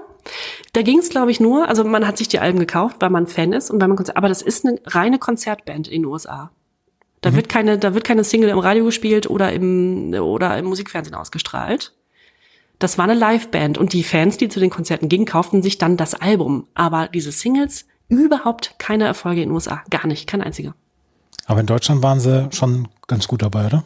Extrem gut, ja. Also das ging, ja. Die Konzerte sind ja heute innerhalb von drei Minuten ausverkauft. In, im ja, Berliner klar. Olympiastadion und so weiter. Ja, die haben, äh, ja, na klar. Je alle Alben, also die drei Live-Alben, alle Gold, einmal dreifach Gold, äh, alle auf Platz eins. Die normalen Studioalben, bis auf das erste, alle Platz eins, fünffach Gold teilweise. Jetzt das, das letzte. Das ist irre. Das ist absolut irre. Aber auch in Österreich, der Schweiz, UK auch relativ gut gechartet immer. Äh, USA dann ein bisschen weiter unten, wobei dann ein Album jetzt das letzte auch wieder Platz neun in US-Charts und so. Aber das machen die seit 95 so, ne? Ja. Und jedes Album landet auf Platz eins in Deutschland. Das muss man irgendwie, man muss das, man muss das wenigstens mal vorgetragen haben. Mit der Zeit ist es mir zu eintönig, gebe ich offen zu. Also ein, ein Song zwischendurch geht mal und ich weiß auch, dass ich zu diesem Song damals getanzt habe, aber es ist mir relativ schnell eintönig geworden. Ich möchte noch mal, also um das, um, um wieder eine, eine lustige Schleife zu kriegen, noch mal zitieren aus Coverversion und Trivia äh, aus der wunderschönen Wikipedia-Ecke. Und zwar von 2009 bis 2012 war es die Titelmusik der Doku-Soap Die strengsten Eltern der Welt. ich finde, es passt. Des Weiteren verwendet der deutsche Fußball-Erstligist TSG Hoffenheim diese Titelmelodie als Einlaufmusik bei Heimspielen seit der Saison 13-14. Und die Chansonsängerin Hildegard Knef nahm 2001 eine Coverversion auf. ja, das, daran kann ich mich auch noch erinnern. Ja, das war ein Rammstein. Die Nummer 5 auf der CD2 ist Calvin Rotain mit Back Again. Irgendwie klingelte da was bei mir. Calvin Rotain hatte, auch schon, hatte man schon mal gehört, so als Künstlernamen, als DJ-Namen. Heißt eigentlich Mike van der Wieven. Auch wieder so eine aus der Kategorie, so hätte ich mich genannt. Ich hätte mir keinen Künstlernamen gegeben. Mike van der Wieven ist schon in Ordnung. Calvin Rotain ist ein deutscher House-DJ und Produzent und ähm, hatte mit 95 einen recht erfolgreichen Debüt-Hit mit I Believe. Zum Beispiel Platz 16 in Deutschland. Danach noch eine weitere Nummer, die sehr viel weiter unten chartete. Dann noch eine weitere Single 96, die gar nicht erst in den Charts auftauchte. Und dann nahm Calvin Rotain 1997 diese Doppel-A-Seite auf mit Back Again und Theme from Magnum. Und Theme from Magnum ist tatsächlich eine Abwandlung der Titelmusik von Magnum, der Fernsehserie. Und das zweite Stück auf dieser Doppelsingle ist eben dieses hier, Back Again. Der Name sollte dann auch Programm werden, denn der Titel chartete nochmals in Deutschland auf Platz 45. Calvin Rotain mit Back Again. Auf der 6 ist Gorgeous mit Don't Stop. Und Gorgeous war ein Projekt von Pete Blank und Jasper Jones. Jasper Jones, der eigentlich René Runge heißt. äh, die beiden dann äh, waren dann später als Blank Jones bekannt. Auch relativ erfolgreich. Also sehr erfolgreich. Und zusammen mit Produzent Andy Kaufhold Andreas Kaufhold, der auch bei fast jedem Stück von Blank Jones mitwirkte, haben sie eben Don't Stop gemacht. Und laut hitparade.ch hat es Don't Stop in Deutschland auf Platz 56 geschafft. Die wirklichen Erfolge stellten sich dann aber später mit Blank Jones mit ihrem eigentlichen Projekt ein. Und über dieses hier, über Gorgeous, gibt's noch einen Eintrag bei Hitparade.ch. Und als ich das las, fiel mir auf, dass der User, der diesen Kommentar schrieb, Zwobot, doch schon einmal vorkam. Das ah. ist nämlich der, der Sonic Empire bewertete. Und der schreibt in dem Fall, Gorgeous war sozusagen die Zwischenstation von Pete Blank auf dem Weg zum 1 Live Party Service Moderator und zu seinem Blank Jones Projekt. Der Track klingt wie für die Sendung maßgeschneidert, relativ kommerzieller Clubtrack mit einem angenehmen Klangbild. Ja, Swoward, vielen Dank dafür. Und äh, das war Gorgeous mit Don't Stop. Wie gesagt, ein Projekt von Blank Jones, das es nicht so lang gab. Wir bleiben im Soundspektrum elektronische Musik und hören mal in den nächsten Titel rein, der als Hit-Tipp auf der Bravo Hits aufgeführt wird.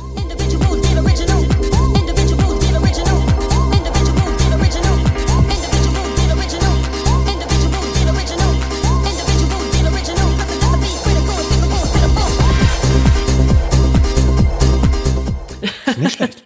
Bitte? Ist nicht schlecht. Ist nicht schlecht. Jetzt kommen wir mal zurück zu unserem Musikstammbaum, denn weißt du, wer das ist? Da Bomb.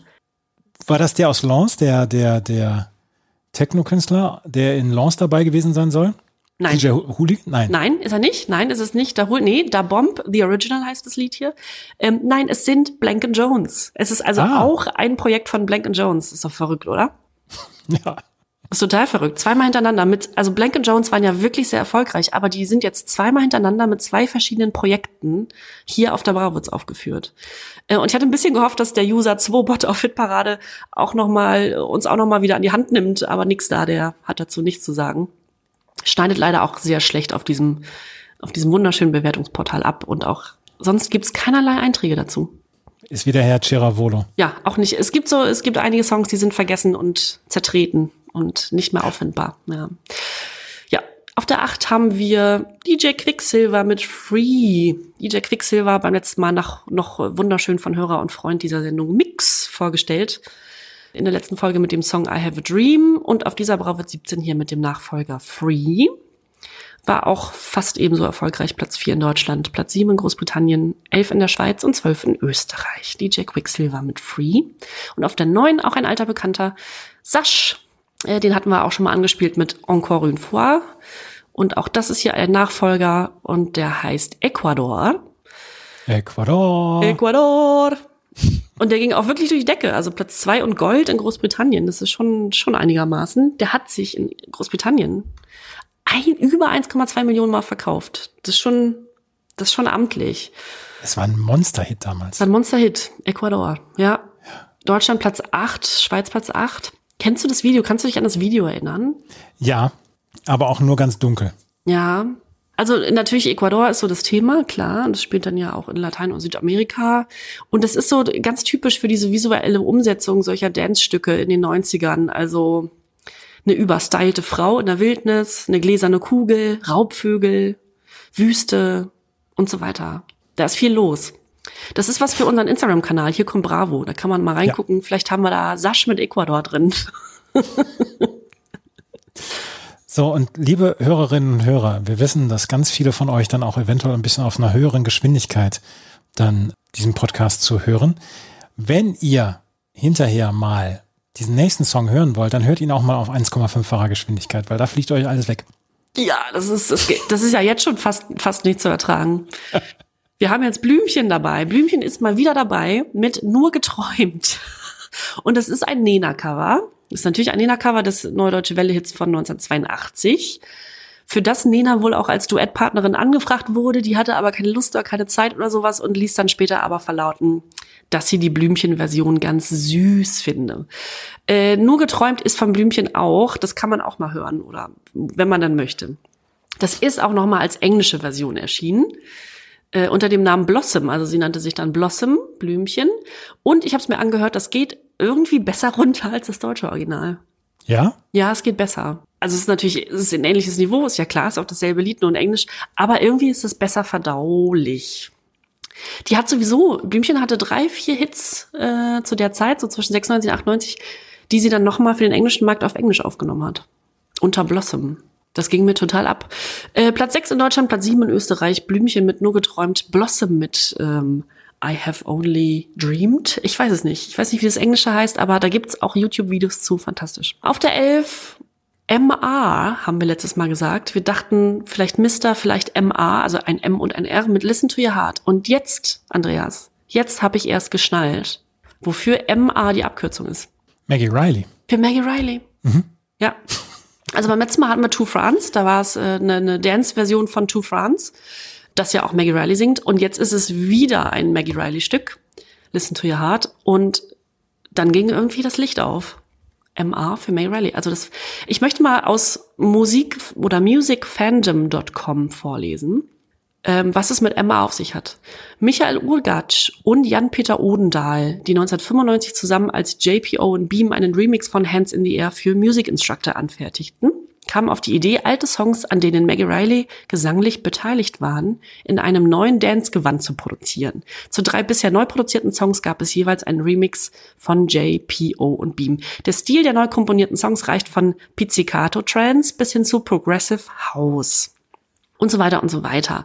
Äh, Listen to Your Heart erschien im Mai 97, kam zwar ebenfalls in die Charts, schaffte es aber nur auf Platz 44 dass uns das also nicht aufgefallen ist. MA. Jetzt wird alles klar. Jetzt wird alles klar. Ja. Jan-Peter Odendahl und Michael Urgatsch. Andreas, wenn wir eine musikalische Konstante in diesem Podcast haben, welche kann das sein? Es muss DJ Bobo sein. Der, also der begleitet uns wirklich seit der Bravo Hits 1. Es muss DJ Bobo sein und in dem Fall mit It's My Life. Ich möchte es bitte hören.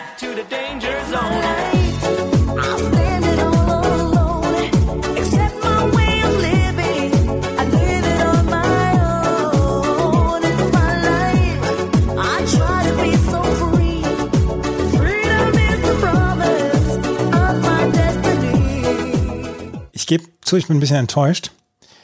Freedom is the promise for my destiny. Und ich habe, als ich den Song jetzt wieder gehört habe, habe ich so ein bisschen mitgesummt und habe nur gesagt, Freedom is the promise. Und dann habe ich gedacht, ja, jetzt kommt Freedom is the key. Nee, und da hat er mich überrascht, der René. Ja. aber äh, dafür, dafür aber an, andere sehr schöne Stelle in dem, in dem Song. Also das ist textlich, ist das gut gearbeitet, das kann man nicht anders sagen. It's my life, I'm living on my own. Welcome to the, to the danger zone. Das ist alles klar. Ich möchte einmal gerade erzählen, bei meinem, ähm, bei meinem Lieblingsindischen Restaurant gibt es so eine Tradition, du kannst dem Restaurant sagen, wenn Freunde von dir, mit denen du am, am, einen Tisch reserviert hast, wenn die Geburtstag haben, kannst du das dem Restaurant sagen und die bereiten eine Überraschung vor. So ein bisschen wie dann beim Traumschiff mit dem, mit dem Feuerwerk auf einem, auf so einem Eis und so, dann kriegst du das umsonst. Und dann wird das Licht gedimmt und dann gibt's Happy Birthday von, von DJ Bobo. Und dieser Song, DJ Bobo, äh, Happy Birthday, der hört sich genau gleich an wie dieser hier. Genau gleich. Das stimmt. Das hört sich exakt so an. Das stimmt. Äh, wir haben ja leider öfter schon Parallelen zwischen DJ Bobo Produktion und Songs gefunden. Also ob der sich irgendwann, ob der sich irgendwann gedacht hat, ich, das ist jetzt so ein guter, gut produzierter Song, den baue ich auf drei andere aus. Ja, ja, das glaube ich schon. Mhm. Warum sich viel Arbeit machen? Das funktioniert doch trotzdem. Ja. Und irgendwie kann man ihm das nicht übel nehmen. Ach, René. Nee. Ach, ja. Ich nehme ihm gar nichts mehr übel. Gar nichts mehr. Welcome to the Danger Zone. Die mittlerweile 15. Single und die 11. Single von DJ Bobo, die es in die Top 20 in Deutschland geschafft hat. Das muss man auch erstmal hinkriegen. Ja. In diesem Fall, ja, Platz 16. In seiner Heimat noch höher, in der Schweiz auf Platz 7. Und zu diesem Zeitpunkt oder kurz vorher, kurz bevor dieses Lied rauskam, war DJ Bobo auf Europatournee, auf riesen Europatournee. Und weißt du, wer als Vorband mitreiste?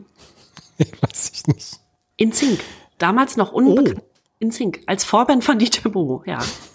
Wahnsinn. Hallöchen. Und irgendwann war dann DJ Bobo Vorband von NSYNC oder ja, so? Ja, sowas, ja. Nee, Bobo, der füllt ja immer noch Hallen. Ich glaube, das, äh, das macht ihm so schnell keiner nach. Diese ja, Tournee. Der, der, ist wirklich über jeden Zweifel erhaben, ne? Ist er. Ich kann auch gar nicht, mir fällt auch nichts Schlimmes mehr ein. Ich, also gar nicht. Ich, ich, ich suche gern manchmal, wo ist das Häufchen bei DJ Bobo? Hat der irgendwo Dreck am Stecken? Nee, hat er nicht. Ist ein guter Typ. Nee, hat er nicht. Hat er nicht. Hat auch überhaupt keinen Dreck am Stecken. Heath Hunter auf der 13 mit der Pleasure Company, mit der er ja Musik machte und dem Song Walking on Clouds. Wir wissen ja, Heath Hunter ist mein ganz persönlicher Kneipenfreund. Äh, wir durften uns mal kennen. Er ist ein netter Kerl. Der hatte mhm. dann nicht mehr so viel Erfolg leider nach äh, Revolution in Paradise. Ähm, dieses Lied hier klingt auch sehr ähnlich, ist auch so netter, sanfter Reggae-Pop, aber leider auch nichts Erstaunliches, nichts Explosives. Platz 85 in Deutschland nur, also auch wirklich nicht so erfolgreich. Tja, also für die nächsten Songschnipsel muss ich mich schon mal im Voraus entschuldigen und den möchte ich jetzt anspielen.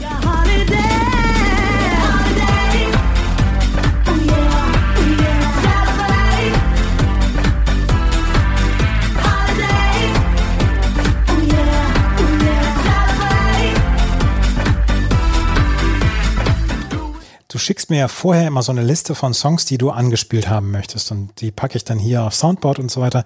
Und dieses Mal habe ich mich schon gefragt, DJ Bobo, Captain Jack. Heute willst du es aber wissen, ne? Mhm, die, die Auswahl ist jetzt auch nicht so riesig. Ich habe jetzt, ich habe keine so richtig gute CD abbekommen. Aber wie du sagen würdest, ich spiel's ab, weil ich's kann. Captain Jack mit Holiday, weil ich's kann. Ich will auch gar nicht so viele Worte darüber verlieren. Es ist tatsächlich ein Cover von Madonnas Holiday, na klar.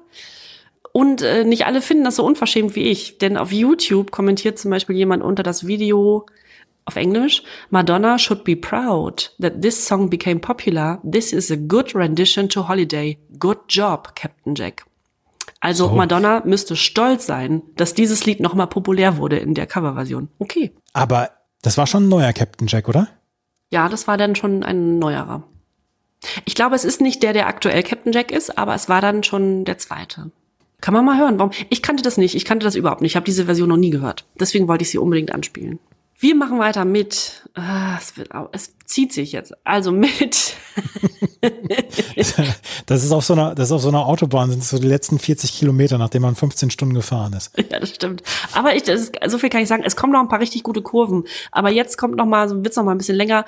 Bed and Breakfast auf der 15 mit Get It Right. Über Bed and Breakfast sprachen wir auch schon mal. Äh, Boyband aus Deutschland und die einzelnen Mitglieder sind ja auch ganz gut untergekommen im Fernsehen und so weiter. Und dieses Lied, Get It Right, ist featuring Mola Adebisi und Squeezer. Das finde ich fantastisch. Also dieses Video muss ich auch auf Instagram posten und das muss man, das muss man sich mal angucken. Das ist also eine Loft-Party. Also man geht in so einen Riesenloft und da wird eine Party gefeiert. Das ist also sehr simpel gehalten alles. Es wird gefeiert. Und es ist sehr bunt und die rappen und singen in die Kamera und so weiter. Und das ist ganz witzig, weil Mola Adebisi ja zu der Zeit auch Musiker war, aber vor allem ja auch Viva-Moderator. Und das war ja auch seine Sternenstunde, seine, seine gute Zeit bei Viva. Lori Stern von Squeezer war Bravo-TV-Moderatorin und Florian, glaube ich, hieß der, Wahlberg von Bed and Breakfast war ja auch mal Bravo-TV-Moderator. Also da fügte sich so einiges. Bed and Breakfast mit Get It Right. Ich, äh, äh eins nochmal. Ich ja? habe mir dieses Video auch nochmal angeguckt von, von Bed and Breakfast. Ja. Und wäre ich auf diese Party eingeladen worden, hätte ich gesagt, könnt ihr alleine feiern. Weil alle so sehr gut gelaunt sind, weil es sehr hell ausgestrahlt ist oder warum? Ja, ja, sind alle so gut drauf und so. Das ist wieder hier mit, mit Ferrero Rocher beziehungsweise Ferrero Küsschen. Die, die Leute kommen so gut gelaunt an und es ist einfach nicht die Wahrheit. Und da, da sitzen auch ein paar Leute bei der Party und sitzen da einfach nur und sind gerade von ihrer Freundin, von ihrem Freund verlassen worden und haben vielleicht einen schlechten Tag bei der Arbeit gehabt oder im Studium oder so. Die sind nicht alle gut drauf. Das kannst du mir doch nicht erzählen. Warum sind denn die Leute in diesen Partys immer so gut drauf? Das bildet wirklich nicht die Realität ab. Und es streitet sich vielleicht mal ein paar Genau, da muss doch auch mal jemand wegen Liebeskummer getröstet werden und so weiter. Sind zwei zum Knutschen schon weg. Gut, das muss nicht unbedingt gezeigt werden jetzt in diesem Video. Aber das ist so, das, das bildet doch nicht die Wirklichkeit ab. Das stimmt wirklich. Ich möchte, ich möchte mal real, reale, eine reale Party in so einem Video dargestellt haben. Lieber nicht. Es gibt nämlich immer mindestens eine Person, die schon über dem Zenit ist und dann irgendwie in die Ecke fällt oder einfach alles umwirft oder dem DJ einfach äh, auf die auf die Platten fällt oder so. Ja, genau. Oder, oder einfach wahllos irgendjemand in die Fresse. Sowas. so wie in dieser wunderschönen Erzählung von Jürgen von der Lippe. Wir haben über ja, genau. Kunstrasen diskutiert. Ich war dagegen. Mhm, genau. Ja, sowas. Also einfach so, dass man gar nicht mehr weiß, worüber man spricht, wozu man tanzt, wer man eigentlich ist und wo man ist. Sowas. Sowas gibt's so auch. Aus. Ja. ja. Also wir bleiben im Partymodus im weitesten Sinne. Und jetzt möchte ich gerne aufstehen und tanzen, während wir das hier hören.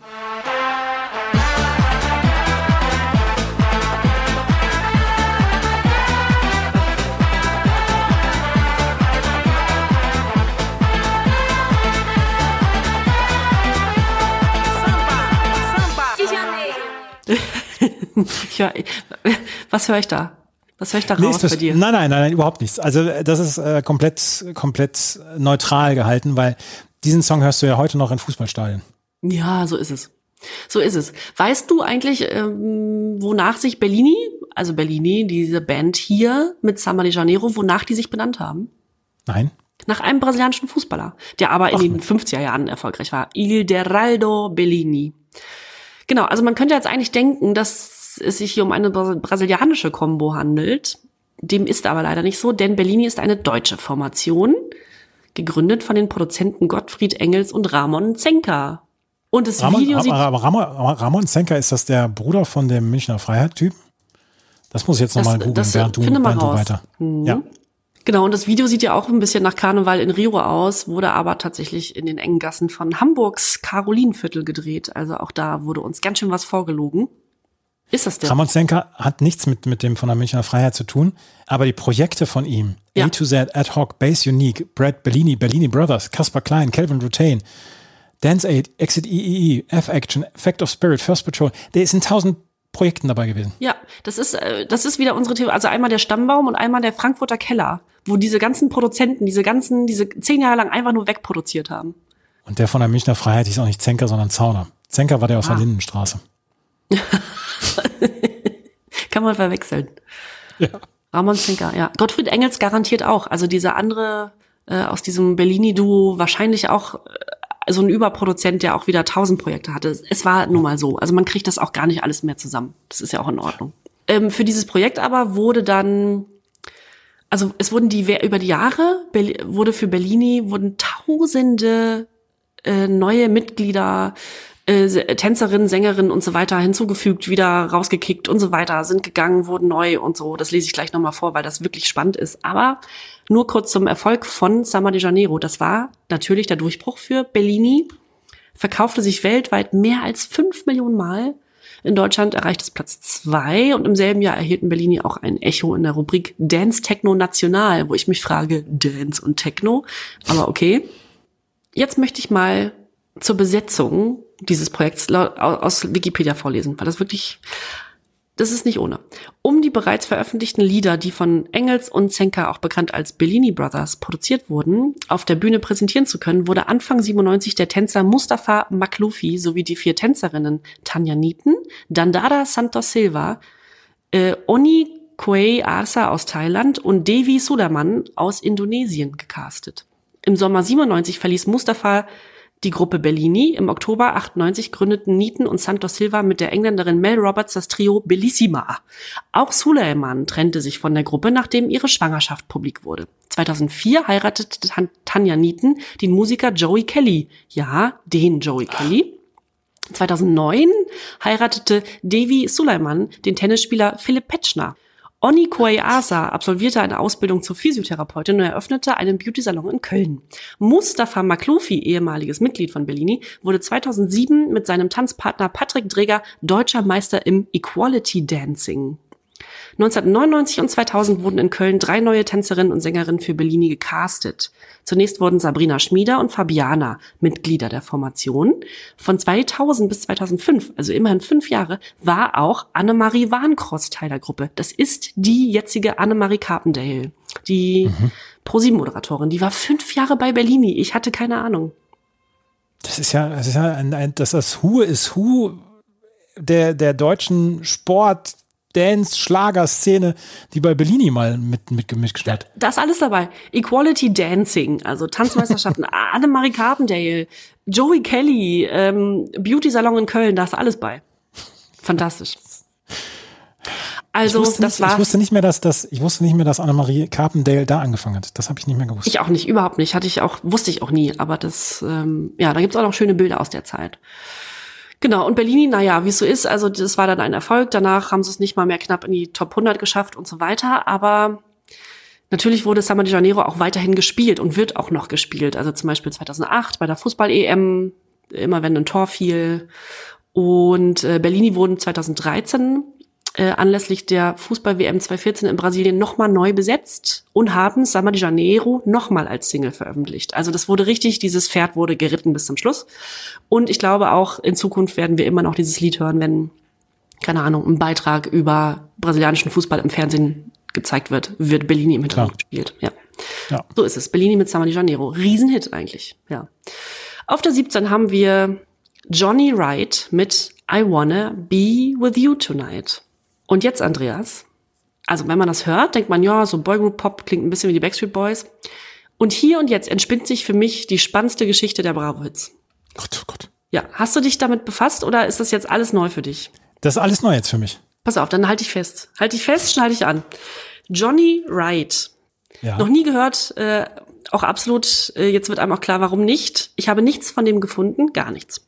Und dann ja. habe ich das Musikvideo, was es aber auf YouTube gibt, gesehen und sehe unter den Kommentaren, unter dem Video, einen Kommentar von einem, von einem Mann, der sich, der JD Daniele, also JD Daniele heißt. Das war vor einem Jahr, als der das kommentiert hat. Und der schreibt, liebe Grüße aus Köln an alle. Ich war Johnny Wright damals. Also das ist der Künstler. Warum man meine zweite Single oder das Album nicht veröffentlichen wollte, dazu gibt es eine Geschichte. Also, Hintergrund, der hatte wirklich nur diesen einen Hit und warum er danach keine Hits mehr hatte oder Musik mehr gemacht hat, das erzählt er hier. Etwas lang, aber die Kurzfassung. Uli Jonas Cologne Dance Label, muss man nicht, muss man sich nicht merken, hatten damals die Backstreet Boys in Köln gehabt und ein Album aufgenommen. Die haben aber nicht bei ihm unterschrieben. Dann kam nämlich der Manager Johnny Wright und hat dem Uli Jonas die Jungs von der Nase weggeschnappt. Also, es gab einen Uli in, in Köln, der hatte die Backstreet Boys im Studio, hat was mit denen aufgenommen. Die haben nicht bei ihm unterschrieben. Dann kam Johnny Wright, der auch dann später Manager von den Backstreet Boys und NSYNC war, so viel kann ich schon mal verraten, und hat diesem Uli Jonas die Jungs vor der Nase weggeschnappt. Er war sauer und suchte einen Künstler, um ein Verarscher-Video zu drehen. Drehort Key Largo, Miami. Nur, dass das Ding sehr gut gestartet ist und ich auf dem Weg nach ganz oben war. Aber Uli Jonas hat rechtliche Schritte seitens dem echten Johnny Wright befürchtet und stampfte mein Projekt ein. Meinen Künstlernamen konnte ich nicht aussuchen, musste Johnny Wright sein. Also, das ist also eine Parodie auf diesen Manager, diesen NSYNC Manager und Backstreet Boys Manager Johnny Wright. Das, das ist ja unglaublich. Er ließ mich auch nicht aus dem Vertrag raus, der damals fünf Jahre ging. EMI Electrola Frankreich wollte mich damals rauskaufen, auch das hat er nicht zugelassen. Und so hat man mir meine Karriere genommen. Im Video erkennt ihr eine Fünfer-Jungengruppe. Das sollen die Backstreet Boys darstellen. Also dieses Video war eine komplette Parodie auf die Backstreet Boys von diesem Produzenten aus Köln, der sich an Johnny Wright rächen wollte und dann diesen jungen Mann, der hier das schreibt, einsetzte und ihn Johnny Wright nannte. Und der schreibt weiter noch, die Dreier-Mädchengruppe sollten die Girlband Solid Harmony darstellen, auch alle damals unter Vertrag bei Johnny Wright. Der dicke Mann aus der Limousine steigt, sollte deren Investor Lou Pearlman darstellen und der schwarze Typ neben ihm sollte Johnny Wright darstellen. Kurzum, Uli Jonas hat richtig Scheiße gebaut und mir damit alles verbaut und kaputt gemacht. Hätte ich vorher gewusst, was dieser Mann vorhat, wäre ich nie auf sowas eingegangen. Mit vielen Grüßen, Daniele alias Johnny Wright. Das ist ja großartig. Ja, unglaublich, oder? Das ist ja eine fantastische Geschichte. Ja. Äh, vor allen Dingen, das ist so subtil, das hätte damals auch keiner erkannt. Das glaube ich auch. Also die Backstreet Boys kannte man ja schon, aber in Sing starteten so und diese dieser Riesenproduzent oder dieser Manager dahinter, ne? Oder diese Combo aus äh, äh, Perlman und Wright, die kannte man ja so auch nicht und in Deutschland erst recht nicht. Und dieser Produzent, von dem man dann nicht mehr so viel hörte aus Köln, hat wirklich, also das hat, der hat wirklich eine komplette Parodienummer und hat diesen armen Menschen, diesen Daniele, vorgeschoben als Künstler, der gar nicht wusste, wie ihm geschah. Es ist viel zu überambitioniert, das so zu bringen. Ja, das war so ein Riesenaufwand. Also man muss sich dieses Video angucken. I Wanna Be With You Tonight von Johnny Wright und der Manager Johnny Wright wird mit W geschrieben, W-R-I-G-H-T. Ja. Und dieser Johnny Wright eben wie, ähm, also R-I-G-H-T, Wright. Hervorragend. Kommt in die Show Notes. Ja, ist fantastisch. Und äh, die Kommentare darunter wiederum, thank you very much. wow, interesting story. also, ja, ich finde es faszinierend. wieder was gelernt. Ja, wirklich, faszinierende Geschichte. Faszinierend. Ja, wir bleiben bei einer Boyband, Caught in the Act auf Platz 18 oder auf der 18 auf CD2 mit Do It for Love, der mittlerweile achten Single der englisch-niederländischen Boyband und mit Platz 11 in Deutschland auch mal wieder ein Erfolg für die Jungs. Auf der 19 haben wir On Vogue mit Whatever, der Nachfolger ihres Riesenhits Don't Let Go, den wir beim letzten Mal schon äh, besprochen hatten und der auch in meinen gut gealterten Songs gelandet ist. Der wollte in Deutschland nicht so richtig einschlagen, nur Platz 92, dafür aber Gold in den USA und Platz 16 und Platz 14 in Großbritannien, also hatte dann auch noch seinen großen Erfolg international, aber in Deutschland eben nicht mehr. On Vogue mit Whatever. Und als letzten Titel der Bravo 17 haben wir ein Debüt. Ist hier noch nie vertreten gewesen. Bitte mal abspielen in Sync mit Forever Young.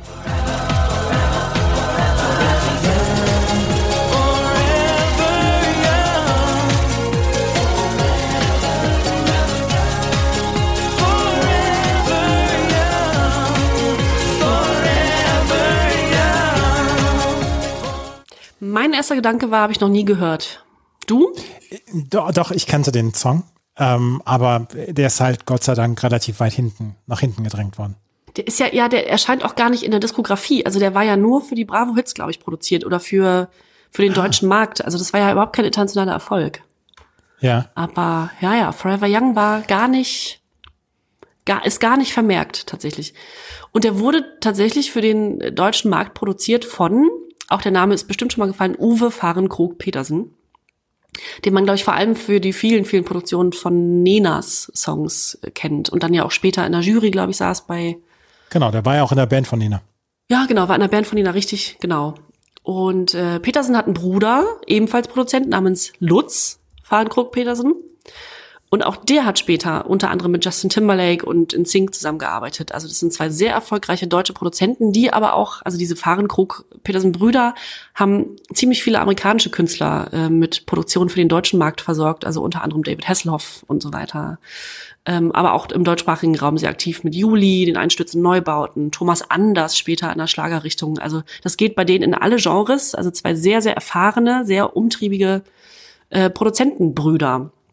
Und ich bin der Meinung, dass dieses Lied hier nur für die Bravos produziert wurde und geschrieben wurde.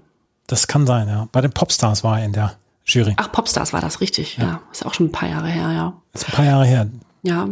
Also Forever Young, ähm, also es klingelt so ein bisschen was, aber das war, der, der lief hier so ein bisschen unter ferner Liefen und im Ausland sowieso gar nicht. Also die, in den USA wurde der, glaube ich, vom, dann vom Album gekickt oder sowas, als das da erschien.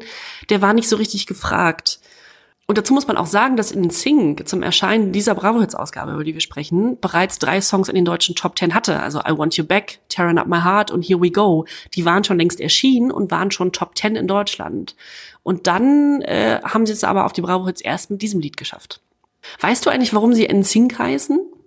Irgendwas war in Sync oder so, dass sie so tanzen oder so? Ja, genau. Also es heißt ja eigentlich synchron miteinander sein, aber ja. es ist, ähm, ist auch noch ein Wortspiel und auf die Idee kam offenbar die Mutter von Justin Timberlake, dass sie, dass die letzten Buchstaben der der Vornamen der Bandmitglieder in Sync bedeuten. Also Justin, Chris, ah. Joey, Jason und JC. Äh, allerdings wurde Jason dann durch Lance Bass ersetzt und damit es noch hinhaute mit dem InSync, wurde er von an anderen Mitgliedern nur Lanston statt Lance genannt, weil das N am Ende hinhauen musste. und, und das finde ich einen total äh, end, endgeilen Fun Fact. Laut Wikipedia soll der Stern im Namen, ne, also zwischen N und Sync ist ja so ein Stern. Ja. Soll der Stern im Namen durch eine Anregung von Uri Geller entstanden sein? der Mentalist Uri Geller. Hat er vielleicht auch einen Löffel gebogen? Ja, ich verstehe es nicht. Also in Sync mit ihrem ersten Hits auf der Bravo 17, die großen, großen in Sync äh, mit Forever Young, einem der schlimmsten Titel, die sie jemals, jemals ähm, veröffentlicht haben. Es werden noch bessere Songs von NSYNC kommen in den nächsten Bravo-Hits, die dann nächstes Jahr rauskommen werden, die wir hier besprechen werden. Ähm, das war die Bravo-Hits 17. 16 war besser, fand ich. Fand ich auch. Es waren mehr Hits. Ja, waren mehr Hits dabei. Aber wir haben ja unglaublich viel gelernt. Also diese Johnny Wright-Geschichte, da bin ich dir so fast von dankbar für, dass du überhaupt diesen Song dann nochmal angeguckt hast und in die Kommentare gegangen bist, weil ansonsten hättest du nämlich auch sagen können, ja, nichts gefunden und so. Ne? Ja, das ist Gold. Das ist wirklich das, äh, ja, YouTube manchmal auch eine Goldgrube. Ja. Wir hören den Song Johnny Wright vielleicht gleich noch. Nämlich, wenn wir unsere Awards vergeben für die gut gealterten Songs, für die schlecht gealterten Songs und für unsere Guilty Pleasures. Das gleich alles hier bei meinmusikpodcast.de und na Bravo, dem offiziellen Bravo Hits Podcast. In dieser Ausgabe gibt es wieder sehr, sehr, sehr, sehr viele gute Songs, einige schwächere Songs, einige Songs, die man nicht so richtig behält. Wir kümmern uns wie jedes Mal um die gut gealterten und um die schlecht gealterten Songs unserer Meinung nach. Wenn ihr anderer Meinung seid, beziehungsweise wenn ihr Geschichten zu, zu irgendwelchen Songs habt, dann erzählt sie uns dann bei Hier kommt Bravo, unserem Instagram-Account, weil da äh, hören wir da sehr, sehr gerne davon. Die Jennys Meinung nach gut gealterten Songs, das sind diese hier. Don't say you want me. Don't say you need me. Don't say you love me. It's understood. Don't say you're happy out there without me. I know you can't be. Cause it's no good.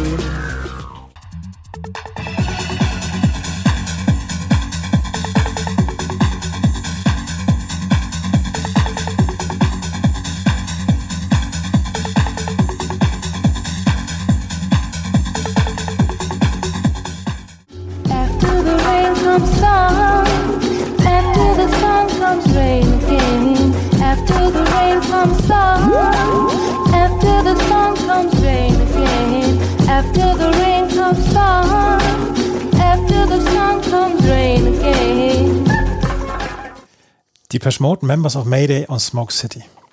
Ja, die Mode, ähm, gerade bei der sehr, ich finde, kleinen Auswahl an sehr guten Songs auf dieser CD. Wenn die Mode dabei sind, egal mit welchem Lied, müssen sie in die gut gealterten Songs. Das ist äh, quasi, das äh, versteht sich von selbst, würde ich sagen. Ja, der, der Song ist, ist ein Bringer, ist ein absoluter Bringer, ist ein absoluter Dancefloor-Füller. Der strahlt eine unglaubliche Coolness aus, wie ich finde. Der wäre auch bei meinen gut gealterten Songs drauf gelandet. Das dachte ich auch. Das könnte sich überschneiden, aber du hast andere gefunden, glaube ich. Mhm. Ähm, ja. Members of Mayday, äh, da habe ich richtig Lust zu tanzen. Also habe ich tatsächlich mal wieder richtig Lust, zu so einer Party zu gehen. nicht zum Mayday unbedingt, also nicht so ein großes Event, aber irgendwas Klubbiges äh, finde ich fantastisch immer noch. Und äh, Smoke City mit Underwater Love, wie ja auch von dir wiederentdeckt und wieder für gut befunden. Ja, ja, ja. Das ist so ein bisschen die Überraschung dieser ähm, Bravo Hit 17 für mich, dieser Song. Ja, finde ich super. Mhm. Mag ich. Ist bei ja. dir auch mit bei oder hast du drei ganz andere? Ich habe drei andere Songs genommen, weil ich möchte dann ja auch so ein bisschen Vielfalt äh, walten lassen und du hast mir die Songs zuerst geschickt und dann habe ich gesagt, ach komm, da finde ich doch bestimmt auch noch drei andere Songs. Und das sind meine drei gut gealterten Songs hier aus der Bravo Hit 17.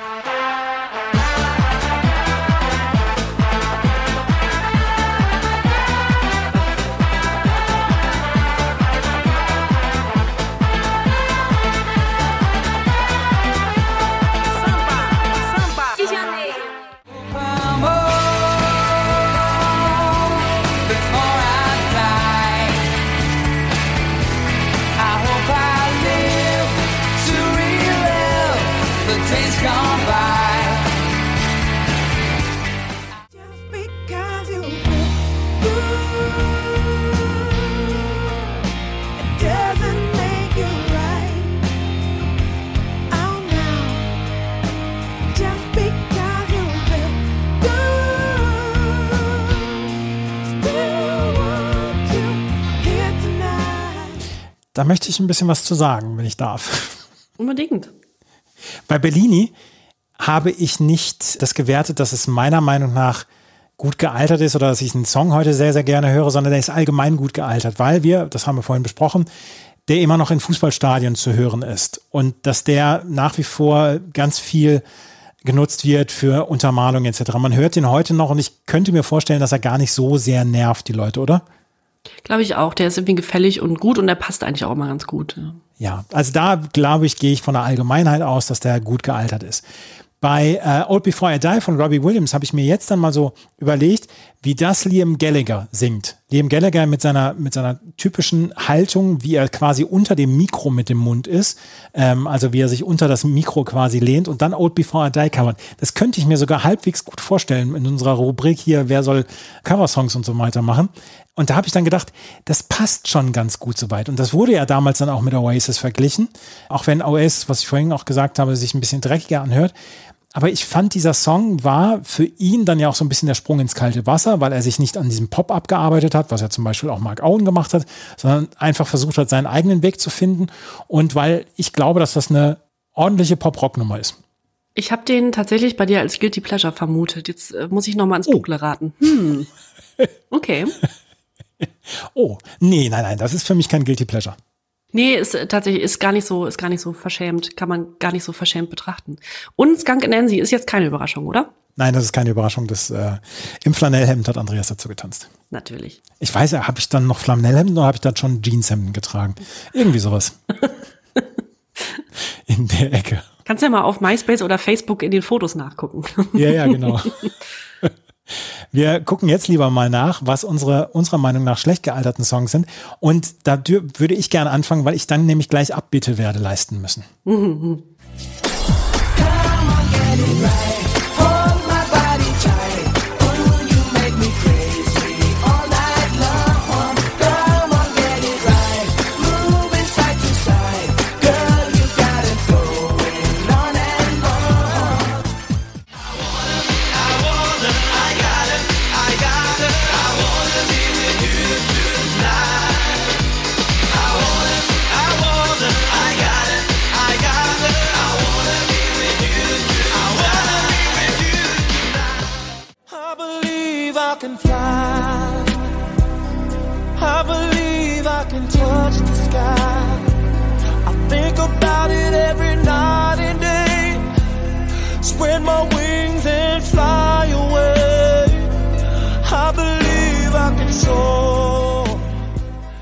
Glaube, der letzte Song ist, muss man nicht erklären, der ist toxisch.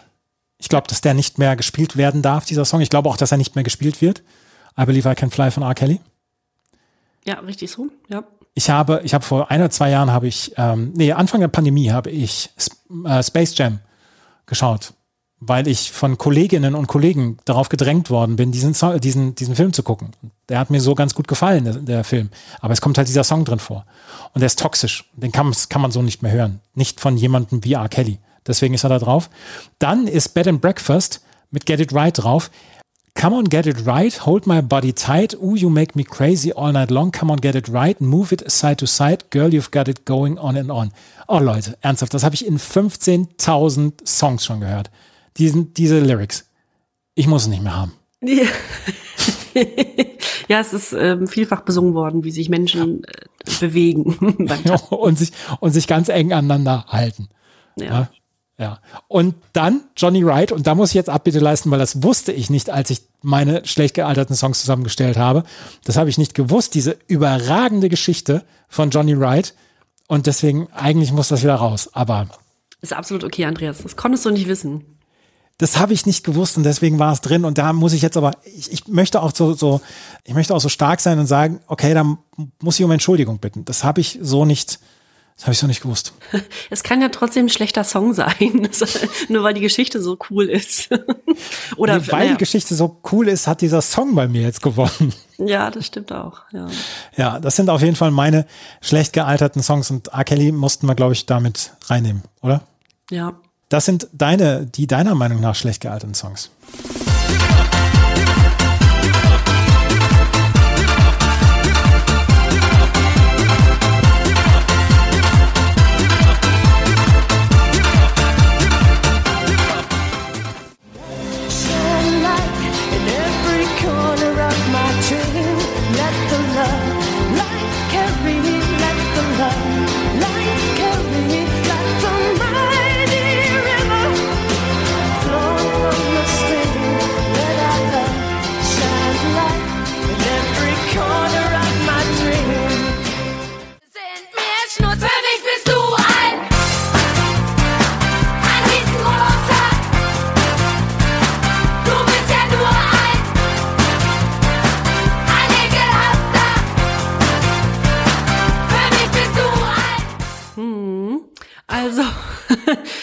Zuletzt Tic-Tac-Toe mit Du bist ein Furz. Mh, ja, ist einfach nicht gut. Ist kein guter Text, ist kein guter Song, geht nicht nach vorne. Und Tic-Tac-Toe hatten sich zu dem Zeitpunkt ja auch schon selbst zerstört.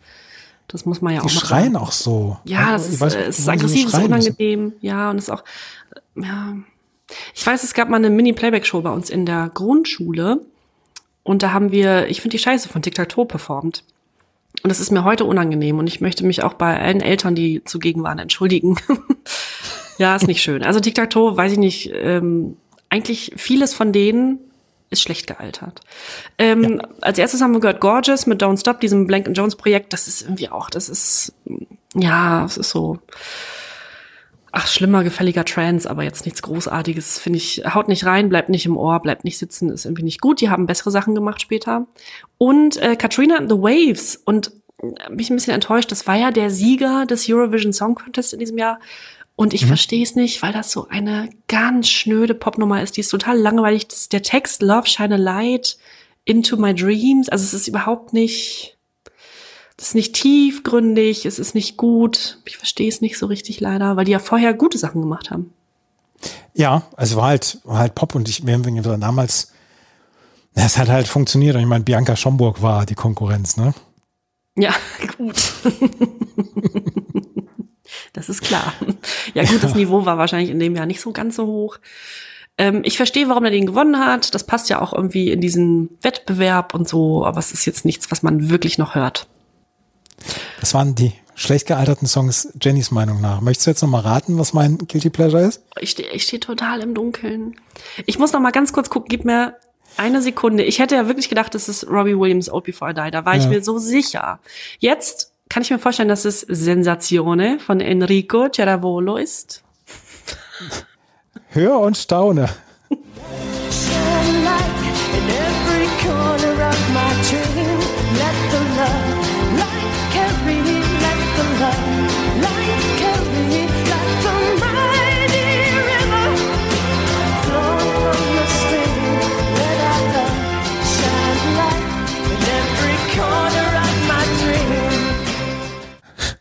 Andreas. Ich habe, ich habe, als ich diese CD durchgehört habe, habe ich, oder beziehungsweise die, die Songs drauf durchgehört habe, habe ich das äh, Lied gehört und habe gedacht, ach Mensch, das ist ja schön, eine schöne, fluffige Popnummer und äh, ah, das, das könnte ein Guilty Pleasure von mir sein. Dann hast du mir ein paar Stunden später, hast du mir dann deine Songs geschickt, die du als gut gealtert beziehungsweise schlecht gealtert hast und da war dann über meiner tollen Laune war so eine ganz kleine Regenwolke da, als ich dann gesehen habe, dass das bei deinen schlecht gealterten Songs war. Du willst ja auch manchmal nur kuscheln und in den Arm genommen werden. Genau. Das muss ja gar nicht, das muss ja gar nicht groß komplex sein. Das kann einfach nur mal zwischendurch ein einfacher, schnöder Popsong sein. Das will ich dir gar nicht nehmen. Ach ja, jetzt, jetzt weiß ich auch nicht mehr. Ach, Andreas, ist äh, mm, erstaunlich. Hätte ich jetzt überhaupt nicht. Ich hätte irgendwas Schmissiges erwartet, aber auch das ist okay. Das ist okay. Nee, das, ähm, das ist etwas, was mir, wo ich dann wirklich gedacht habe, es ist wie bei der Bravo Hit 16, man dreht sich um, beziehungsweise man guckt noch mal ein zweites Mal hin und denkt sich, ach Mensch, der Song hat mir damals eigentlich schon ganz gut gefallen. Und wie gesagt, es ist ein Guilty Pleasure und dazu stehe ich dann halbwegs. Und wie gesagt, ich habe ich hab vor, ich habe bei der Bravo Hits 5, glaube ich, schon komplett meine Credibility verloren. Von daher ist mir das jetzt inzwischen auch egal. Ja, das stimmt. Du darfst alles. Aber ich würde mich wirklich wundern, also mich wundert nicht mehr vieles, aber wenn die Kelly Family da irgendwann noch mal in deinem Guilty Pleasure auftaucht, dann äh, mache ich mir ernsthaft Sorgen. Das wird, glaube ich, nicht passieren. Ich weiß wirklich nicht, welches dein Guilty Pleasure ist. Ich würde jetzt tippen auf Body Shaking von 9-11, aber wir hören mal selber rein.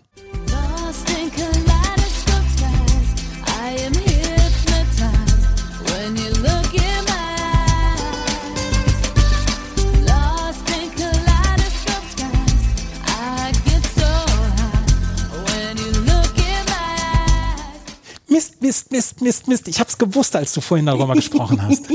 Ich glaube aber, dass du dachtest, das kann doch gar kein Guilty Pleasure sein, weil so peinlich ist es ja gar nicht. Ja, so, so ungefähr habe ich dann auch gedacht. Aber ich habe es vorhin noch gedacht. Ich habe vorhin noch gedacht, Mensch, das könnte vielleicht das Guilty Pleasure von ihr sein. Ja, da habe ich mich jetzt geärgert, während der Song lief. Ach, ist ja nicht schlimm. Wir müssen uns ja auch gegenseitig überraschen. Aber ja, na klar. Also Jam and Spoon, ähm, auch einer der wenigen Songs, die ich von denen mag, wobei da gab es ja auch schon mal ein, zwei gute. Aber äh, das ist so gar nicht Jam Spoonig und ähm, ich finde den schön. Ich finde ihn richtig schön. Der plätschert so vor sich hin und der gefällt mir gut. Den habe ich wieder entdeckt. Aber so richtig peinlich ist er auch nicht. Nee, nee, der ist, ich glaube auch nicht, dass er so richtig peinlich ist. Und Ah, das, ah, das ist offensichtlich, dass der ein Guilty Pleasure sein muss. Äh, Das hat, oh, du hast vorhin noch drüber gesprochen. Ich habe noch gedacht, Mensch, das ist er doch eigentlich. Und dann habe ich jetzt hier Body Shaking. Mann. Hätte auch sein können, ja, klar. Ja, nee. Aber ja, ein schönes, ein schönes Guilty Pleasure, finde ich. Und dann kann ich, dann kann ich mir auch Katrina and the Waves leisten. Absolut, ich will dir das nicht absprechen, wirklich nicht. So, ja. Hättest du eine Idee, wenn du jetzt einen Song äh, covern wollen würdest von einem anderen Interpreten oder Künstlerin auf dieser CD? Ich habe überlegt, dass Rammstein nur geträumt von Blümchen covern sollen. Weißt du, was ich mir aufgeschrieben habe? Ich musste mir das aufschreiben, weil ich sowas immer vergesse. Das Blümchen äh, Rammstein covert, ist kein Witz. Ist kein Witz. Aber auf Englisch. Schöne, da machen wir doch eine schöne Kollabo draus.